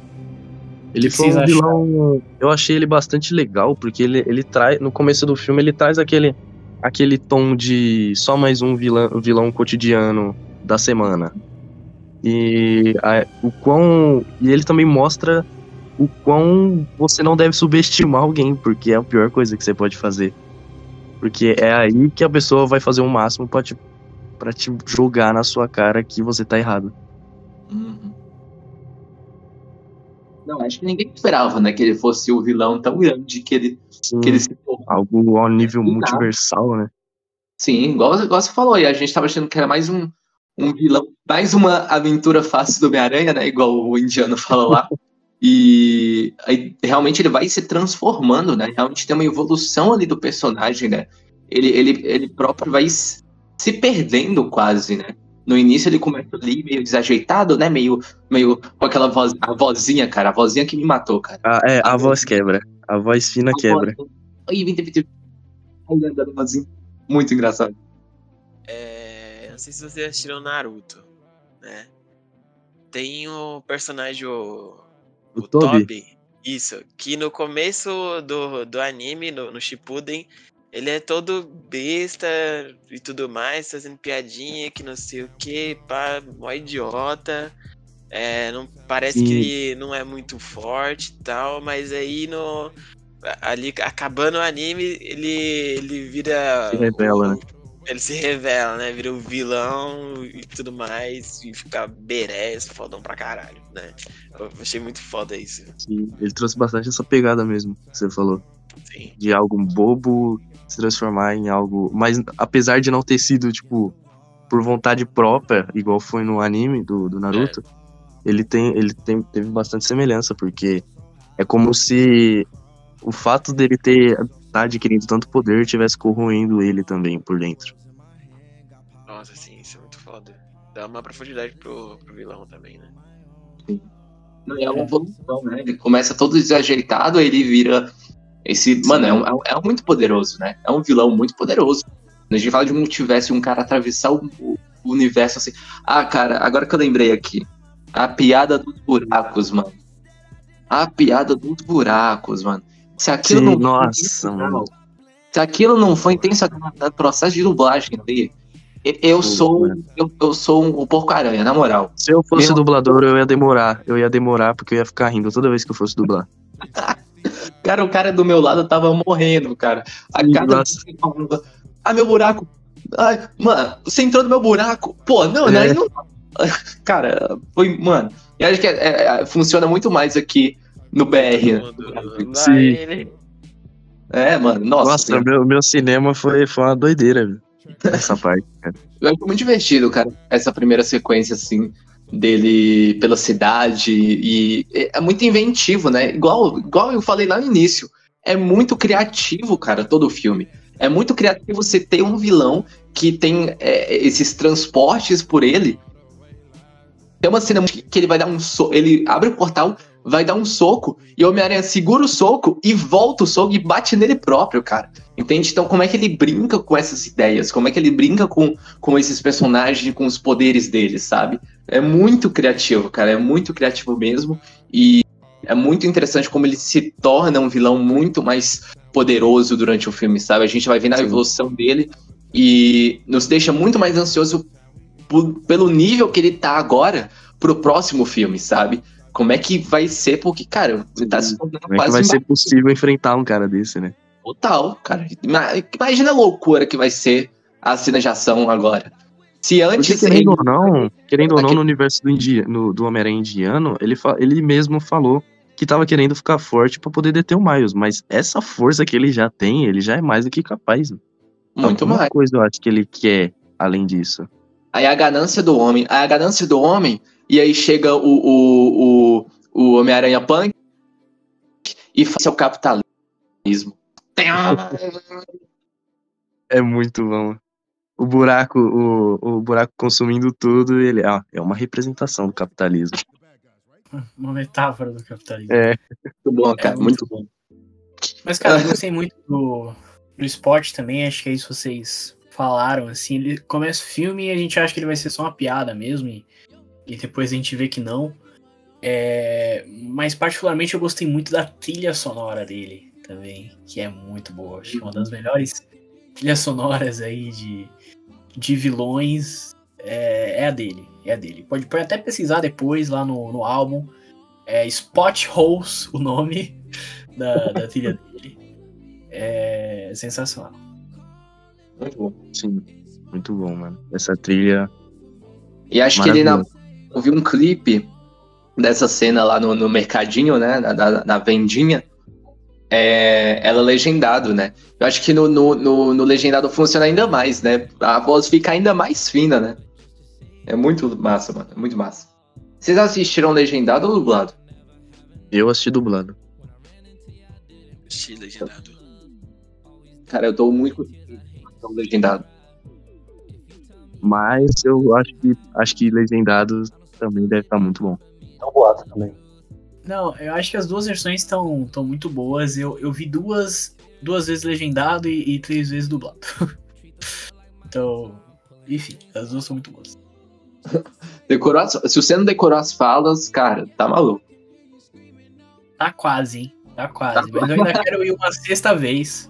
Tá maluco, Ainda uma sexta vez. Eu vou, cara, porque eu não, eu não fui no meu cinema favorito ainda. Então eu, eu preciso ver lá, tá ligado? E tá certo, cara, porque eu, eu acho que quando um- você conecta tanto com um filme assim, eu acho que tem que aproveitar, sabe? A experiência no cinema é outra coisa. E, e acho que mostra também o, o poder, né, que, que, que, que o o Mads cinema traz, né? Que, um- que um filme no cinema pode trazer pra você, né? É, é uma sensação completa diferente, completamente diferente de assistir em casa. E tem que aproveitar, mano. Tem que aproveitar quando. Não, Quando- e ele falou que assistiu cinco vezes isso porque ainda não saiu pra, pra Blu-ray, né? Senão. Assistindo. Pra você ter noção, a gente foi na pré da pré-estreia, tá ligado? A gente foi na Spoiler Night a sessão 10 e pouca da noite, tá ligado? Vocês não Em- têm noção da inveja que eu fiquei, tá? Vocês não têm noção da inveja que eu fiquei. Mano, foi, foi foda pra caralho. E, tipo, teve um sorteio e o filme passou. É, como é que fala? Simultaneamente com os Estados Unidos. Eu fiquei, tá, pô, Ah. aí sim. Não, e Falando nisso, coisa- aqui lançou antes, né? Aqui lançou antes de lá. É. É verdade. E, e uma coisa interessante da, dessa spoiler night aí, só comentando rapidinho, é que eu cheguei, tipo, uma hora atrasado no- na sessão e o filme não tinha começado ainda, mano. Porque tava rolando sorteio e Deu tal. muita sorte, hein, mano? Não, Nossa, eu- mano, e, e, tipo assim, eu cheguei no cinema, no shopping, aliás, o shopping já tinha fechado.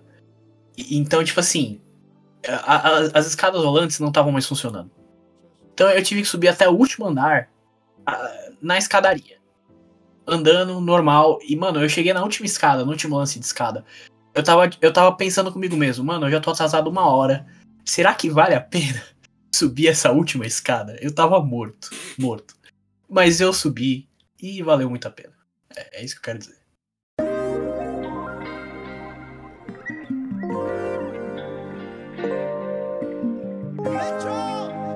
See you back home, Spider-Man. I let it go on and on and on. Oh yes, I am. Yes, I am. A gente falou basicamente de tudo já, né? Só um adendo aqui em relação a quem ficou curioso e pensou, ah, quero ler. Quero ler o gibi do Ben Riley, pra ver se ele é do mesmo jeito nos quadrinhos. Quero ler um gibi do 2099. É, só uma, um panorama de como estão as publicações aqui no Brasil. Atualmente no Brasil não existem publicações, até onde eu, eu sei, das histórias do Ben Riley como Homem-Aranha dos anos 90. E você pode encontrar os ônibus, né, com as versões bíblicas lá da- de, de gibi, é, na Amazon, só que importado, né? E as histórias do 2099 você pode encontrar atualmente na coleção Marvel Vintage da Panini. É, a- o volume 1 tá cerca de 80 reais, se não me engano. E o volume 1 ainda tá vendendo. Na Amazon atualmente eu acho que o volume 1 tá só sob encom- encomenda, né? Que é quando eles não têm estoque, eles precisam fazer a compra para ter em estoque. E o volume 2 está em pré-venda ainda. Então a gente já tem dois volumes aqui no Brasil do Homem-Aranha 2099 com as histórias reunidas. É, eu não sei até quando foi a run do 2099, mas tem, tem algumas várias coisinhas aí. Esses, esses volumes, esses dois volumes da Marvel Vintage que a Panini lançou aqui no Brasil, acho que devem cobrir aí mais ou menos umas 20 edições é, de Homem-Aranha 2099. Eu não sei se concluem dois volumes, tem que ver ainda.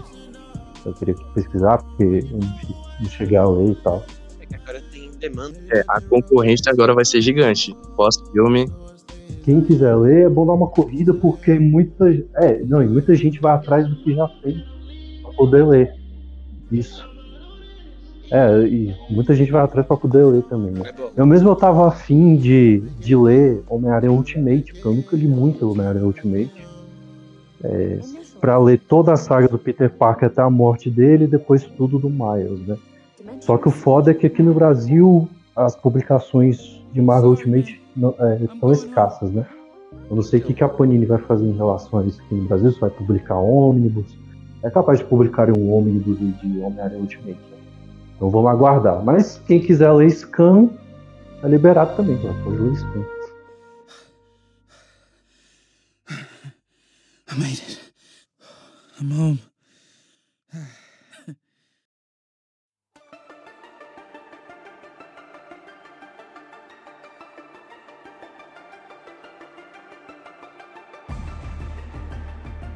É, cara, pra gente, pra gente ir encerrando, é, eu queria só trazer alguns dados do, do filme, algumas informações e tal. Que é o seguinte, né? O filme ele abriu lá no Rotten Tomatoes com 97% de aprovação. É, hoje ele tá com 96 e ele recebeu aquele selo Fresh, né? É, que classifica o filme como imperdível. E ele tá, como diria o Thanos, perfeitamente equilibrado, como todas as coisas devem ser, porque ele tá com 96%, tanto no, na nota dos críticos quanto na nota de, de audiência.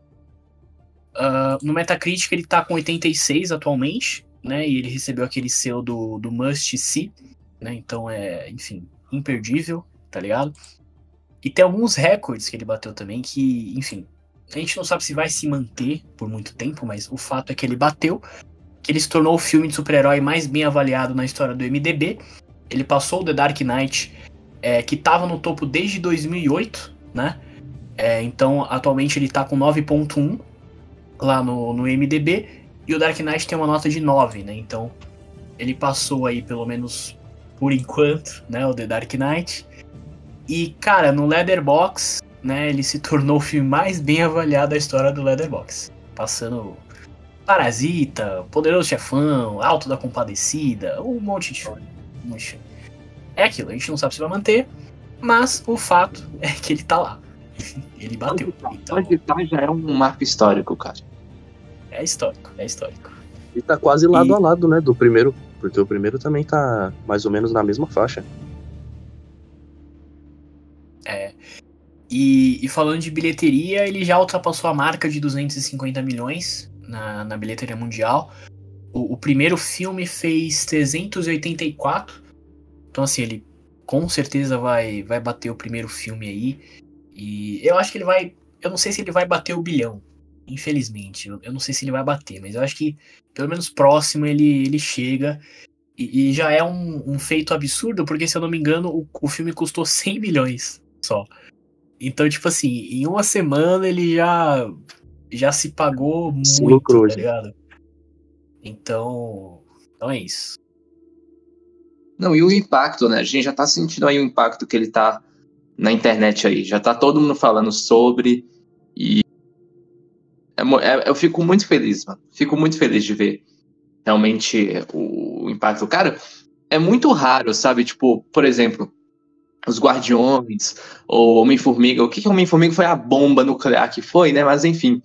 É, tipo, todos os meus amigos, a maioria dos meus amigos foram assistir tá ligado? E não, e não foi influência minha, tá ligado? Não foi, surpreendentemente, não foi totalmente influência minha, sabe? Foi porque eles queriam realmente, estavam curiosos pra ver realmente, sabe?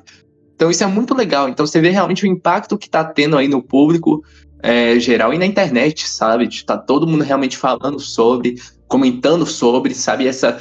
eh, Parece que tá tendo essa necessidade de, cara, eu tenho que ver isso logo, mano, porque, mano, Não tem, não tem como escapar desse filme, né? Exatamente. E eu acho que o Homem-Aranha, o Homem-Aranha é um personagem gigante, ainda mais aqui no Brasil, né?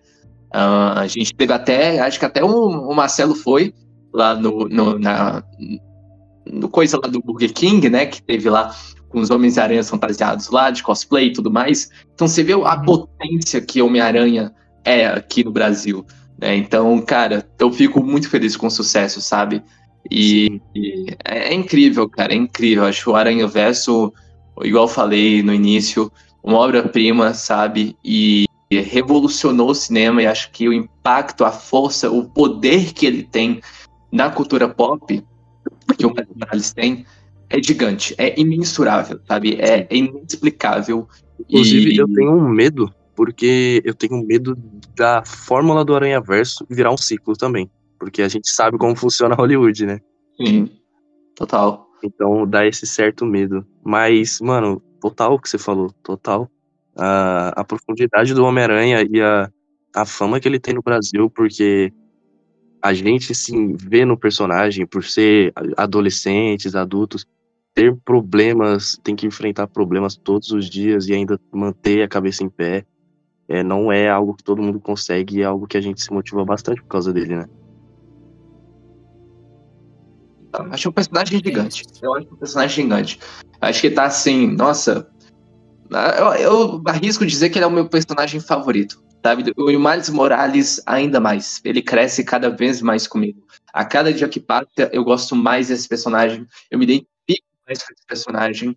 Cara, é, é, é não, Vou até mudar, não é obra-prima, acho que é obra de arte. Esse filme é realmente uma obra de arte cada, em cada segundo, em cada momento, em cada. em tudo, sabe? Em tudo. Do início ao fim, tanto o primeiro quanto esse segundo. Cara, eu acho que os dois estão até no mesmo nível. E. Falando. Só falando um adendo, que eu achei bastante legal, que muita pessoa que eu, que eu conheço, que elas não assistiram o primeiro filme, assistiram o segundo, adoraram e agora querem assistir o primeiro, sabe? Então mostra que o filme é não é algo tipo meio Marvel que você precisa ver um para entender o outro. Ele é uhum. algo que tipo se correlaciona e te instiga a buscar mais sobre ele. Bem Sim. bastante, bem bacana. Tanto hum. tem aquela parte é igual a gente tá vai frisando isso muito aqui, né? É, de que ele é meio é, a, a, história em si, né? O, o enredo, o roteiro, quando ele conta a história é muito com muito quadrinesca, né? E daí para apresentar os personagens é, é também é, é, é, full quadrinho, né? E eles apresentam todos os personagens novamente, né? Inclusive o Miles, né? Até porque ele já não é mais o. o... tipo, ele, ele não teve a apresentação dele no outro filme, né? E agora ele tem a apresentação dele para falar de como, uhum. como ele tá, como Homem-Aranha, né, na cidade, né? E os outros para contextualizar como, como é, os novos personagens, né? Ou, por exemplo, teve a, o da Gwen também, quando ela começa a contar é, como as coisas ficaram depois que dos, dos eventos do primeiro filme, né? E é, isso é muito foda, mano. Que aí, tipo, não, não necessariamente você precisa ver o primeiro, igual Uhum. É, o Pedro tava falando, né? E isso por si só já é muito bom. Porque né, nos quadrinhos tem muito disso, né? Você tem que ler uma história de um outro personagem para entender a história que você tá lendo agora, que tem conexão, né?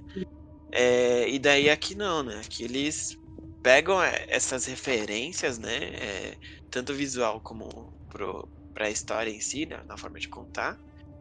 Mas não pegando esse, esse artifício que, que eu acho, é, como diria Aranha Punk, capitalista, né? para você comprar mais quadrinho e, e, e, ler, né, as outras histórias. Né? É muito bom, né? Porque como é um filme de família, como é um filme que eles sabem que muita família vai ver, que muita criança vai ver, eles fazem essa retrospectiva, né, rapidinho ali, de como foram os eventos do primeiro filme, então, quem tá perdido ali, quem é, quem é, um, quem é um pai perdido ali, que não tá entendendo nada, consegue entender facilmente o filme. E isso é ótimo pro resultado das bilheterias. Porque então você, você não, não precisa falar, você precisa assistir esse aqui primeiro para assistir isso aqui. Então, cara, você perde muito público aí. Entende? Então, nesse aqui, cara, pode ir tranquilo, cara. Se, se, você, se você tem um amigo ou um amigo que nunca assistiu, pode mandar tranquilo, que ele consegue entender tranquilo. Ele vai adorar esse personagem, vai adorar cada um dos personagens aqui, tanto dos novos quanto dos já introduzidos, sabe? E eu acho uma, uma, uma, um acerto muito grande, sabe? Fazer essa retro... E tem uma piada na retrospectiva nessa. Nessa, né, né, nessa retrô que eles fazem do primeiro filme e como é que tá a vida do Miles, que é o, o, vídeo de desculpas no YouTube, cara. É muito boa essa piada, é cara. É muito bom. Eu errei. Aí, ao vídeo de desculpa. Desculpa, galera. Eu errei de novo. Desculpa, galera, de novo. Cara, é muito bom. É muito bom. Dessa até, até o Marius foi cancelado. É, até o Marius foi cancelado. E tem, tem lá a piadinha também do Bansky, né? Ah, eu acho que é um Bansky lá, que também tem lá no primeiro filme. Tem essas referenciazinhas, essas piscadelas que dá pro público, que é muito legal. Se falar que eu não entendi essa piada, o que, que é o Bansky? É que é do primeiro filme, é, é porque o Bansky é um grafiteiro, né, que, que faz uns grafites, e é uma identidade anônima, né, ninguém sabe quem realmente ele é, E ele faz e tem um- umas pegadas meio de críticas ali, realmente, da sociedade e tudo mais. E ninguém realmente sabe o que, que é. E, tipo, do nada, é mais famoso lá em Nova York.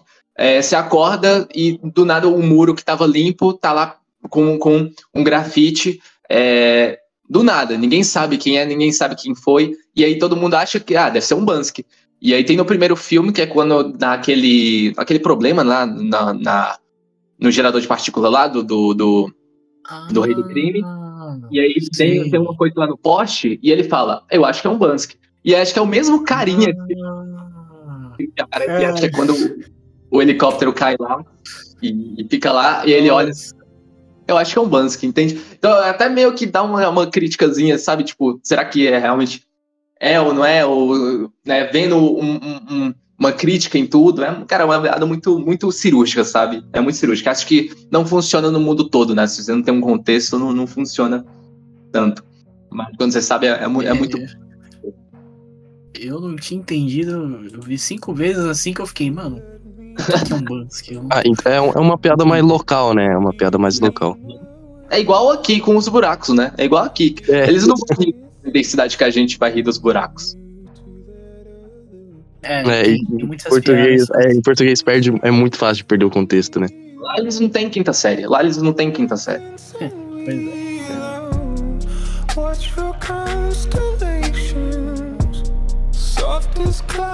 Formations.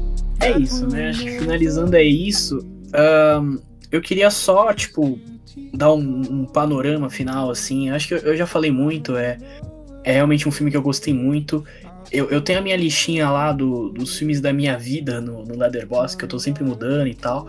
Quando eu achei esse filme pela primeira vez, eu já coloquei ele em segundo lugar. Porque eu falei, mano, esse filme mexeu muito comigo, eu já vou subir ele pra segundo.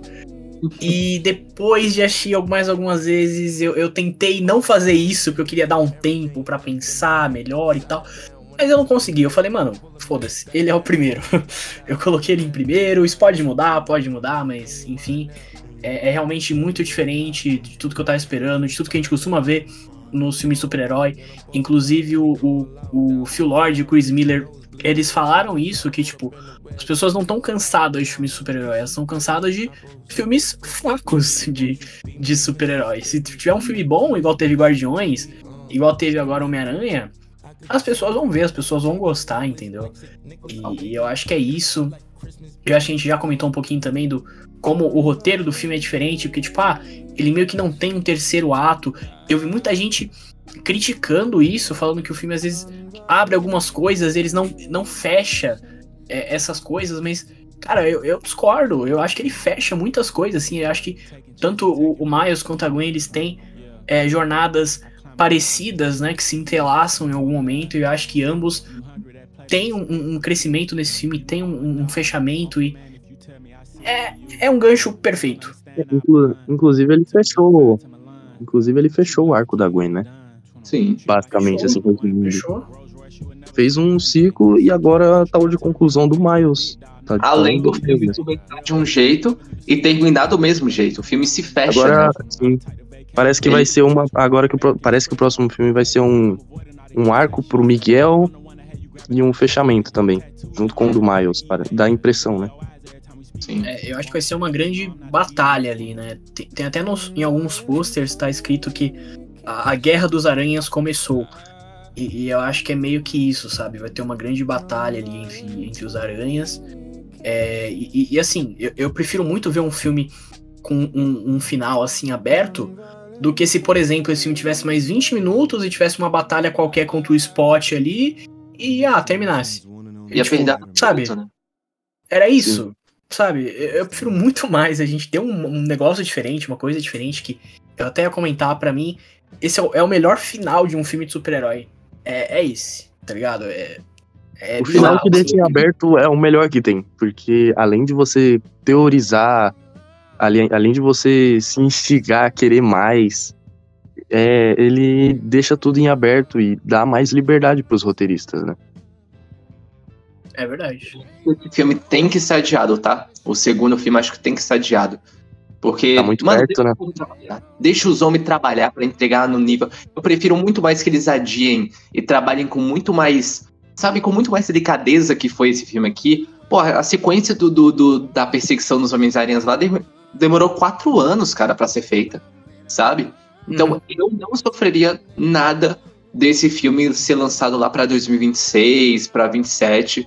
Porque, mano, deixa os caras trabalhar, deixa os caras fazer o trabalho deles no tempo deles, sabe? Sem, sem pressa, sem, sem apressar de, de estúdio nem nada, entende? Pra entregar algo no mesmo nível, tá? Porque agora a expectativa, se já, se já tava grande pelo primeiro, nesse, com esse segundo aqui, essa do terceiro tá gigante, tá o triplo, né?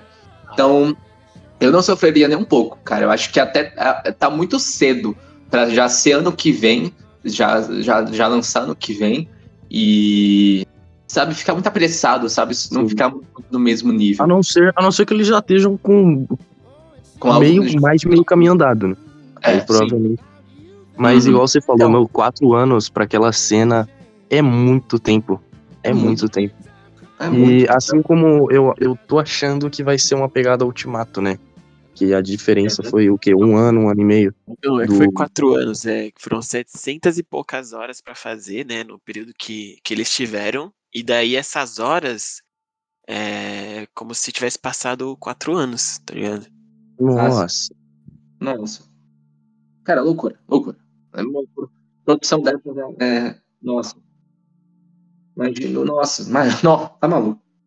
Mas é, é igual eu falei, eu acho que vai ser uma pegada Guerra Infinita e Ultimato, né? Ele vai ter o arco da, do continua e a conclusão. E a conclusão vai ser uma batalha muito louca. É, inclusive ia ser parte 1 e parte 2, mas eles mudaram o, o nome, agora é só através do Aranha Verso e além do Aranha Verso, né? Inclusive, acho que essa mudança tem muito a ver com bilheteria também. Porque às vezes a pessoa vê, ah, parte 1, pô, você precisa ver outro filme, não é completo. É, é até por isso que muitos filmes hoje não tem.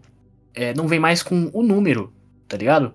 Não é Uhum. mais, ah, Homem-Aranha 1, Homem-Aranha 2, Homem-Aranha 3. Porque se a pessoa tá vendo um 3, aí a pessoa, pô, mas eu tenho que ver o outro antes. Eu não quero ver Até o outro. deu, sabe? eu acho que até deu aquele tom do Tom Holland mesmo, dos filmes do Tom Holland, que não tem número e sim um nome diferente. Sim, eu acho que é uma estratégia deles aí, acho que faz E sentido. tirar o parte 1 também, né? Que antes eles anunciaram como se como fosse parte 1, e aí mudaram o nome, né? Porque aí o público tá lá, né? A família tá lá vendo, aí fala parte 1.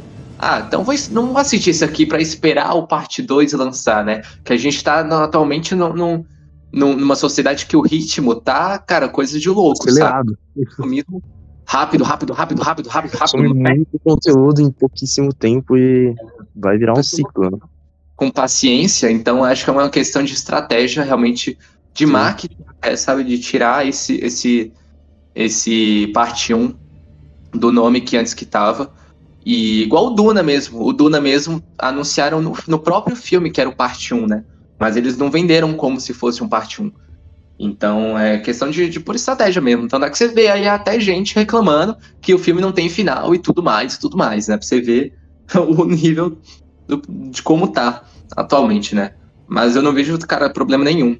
Eu acho que ele se conclui, eu acho que ele, ele acaba é, de maneira perfeita, sabe? É. E funciona É muito igual- bem. é. Igual você falou, apesar de, de não ter fim, ele se conclui, né? Ele encerra o arco dele. Sim, total. Eu Eu acho até tava falando com o Marcelo, né? Mas, é, tipo, eles confirmaram que vai ter o live action do Miles e da, da Mulher-Aranha, né? E mais um filme do, do Homem-Aranha do, do Tom Holland. Imagina se o próximo filme, a continuação, é, é em live action. Eu ia ficar, Nossa, mano, nossa. esse do caralho, Nossa. Muito foda, não tinha parado pra pensar nisso. tá ligado? Não, eu acho assim, se, se- ser em live action louca, assim. co- completo não, não é legal, porque a gente perde, né, o- toda Não, a tem uma parte da que a transição, gente tá tava ligado? falando. Mas eu acho que pode ter cenas em, em live action. Eu acho que isso vai rolar, inclusive. É uma aposta que eu tenho. É. E nada impede, Que- né? Porque também já teve É, nesse. Exatamente, vai ser igual a senhora Chen lá do, do Venom. Eu acho que vai ser isso. Em algum momento eles vão encontrar com, com Tom Holland, com Tobey Maguire, com a porra toda. E, e, sabe, eles vão estar em live action, o Miles vai estar animado e tal. Mesmo que seja uma cena mais rápida, né? Eu, eu particularmente, eu aposto que isso, isso vai rolar. Ou até mesmo se eles simplesmente pegarem e colocarem todos em um estilo de traço mais ou menos parecido, né? É, pode ser, pode ser. Por exemplo, igual o Spider-Punk, que em algumas das vezes, apesar dele ser desenhado de um estilo, tinha vezes que ele ficava com o design mais ou menos igual do, do Miles. Sim, sim. Bom, então é isso, pessoal. Esse foi nosso episódio aí, nosso Nerdolas Cash falando de Homem-Aranha através do Aranha Verso, dissecando tudo aí, beleza? É, então, esse conteúdo aqui, ele vai estar tá completo no nosso podcast, tá? Ele também vai pro YouTube, mas em um formato um pouquinho diferente, então recomendo que vocês ouçam no podcast, que a gente vai fazer uma edição com várias músicas aí e tal do filme, vai ser bem legal de, de ouvir no, nas, em todas as plataformas de podcast, beleza? Que a gente tá lá. Uh, segue a gente no Instagram, né? Todas as novidades a gente coloca lá. Vai sair The Flash, entendeu? Na próxima semana a gente vai cobrir The Flash lá no canal também.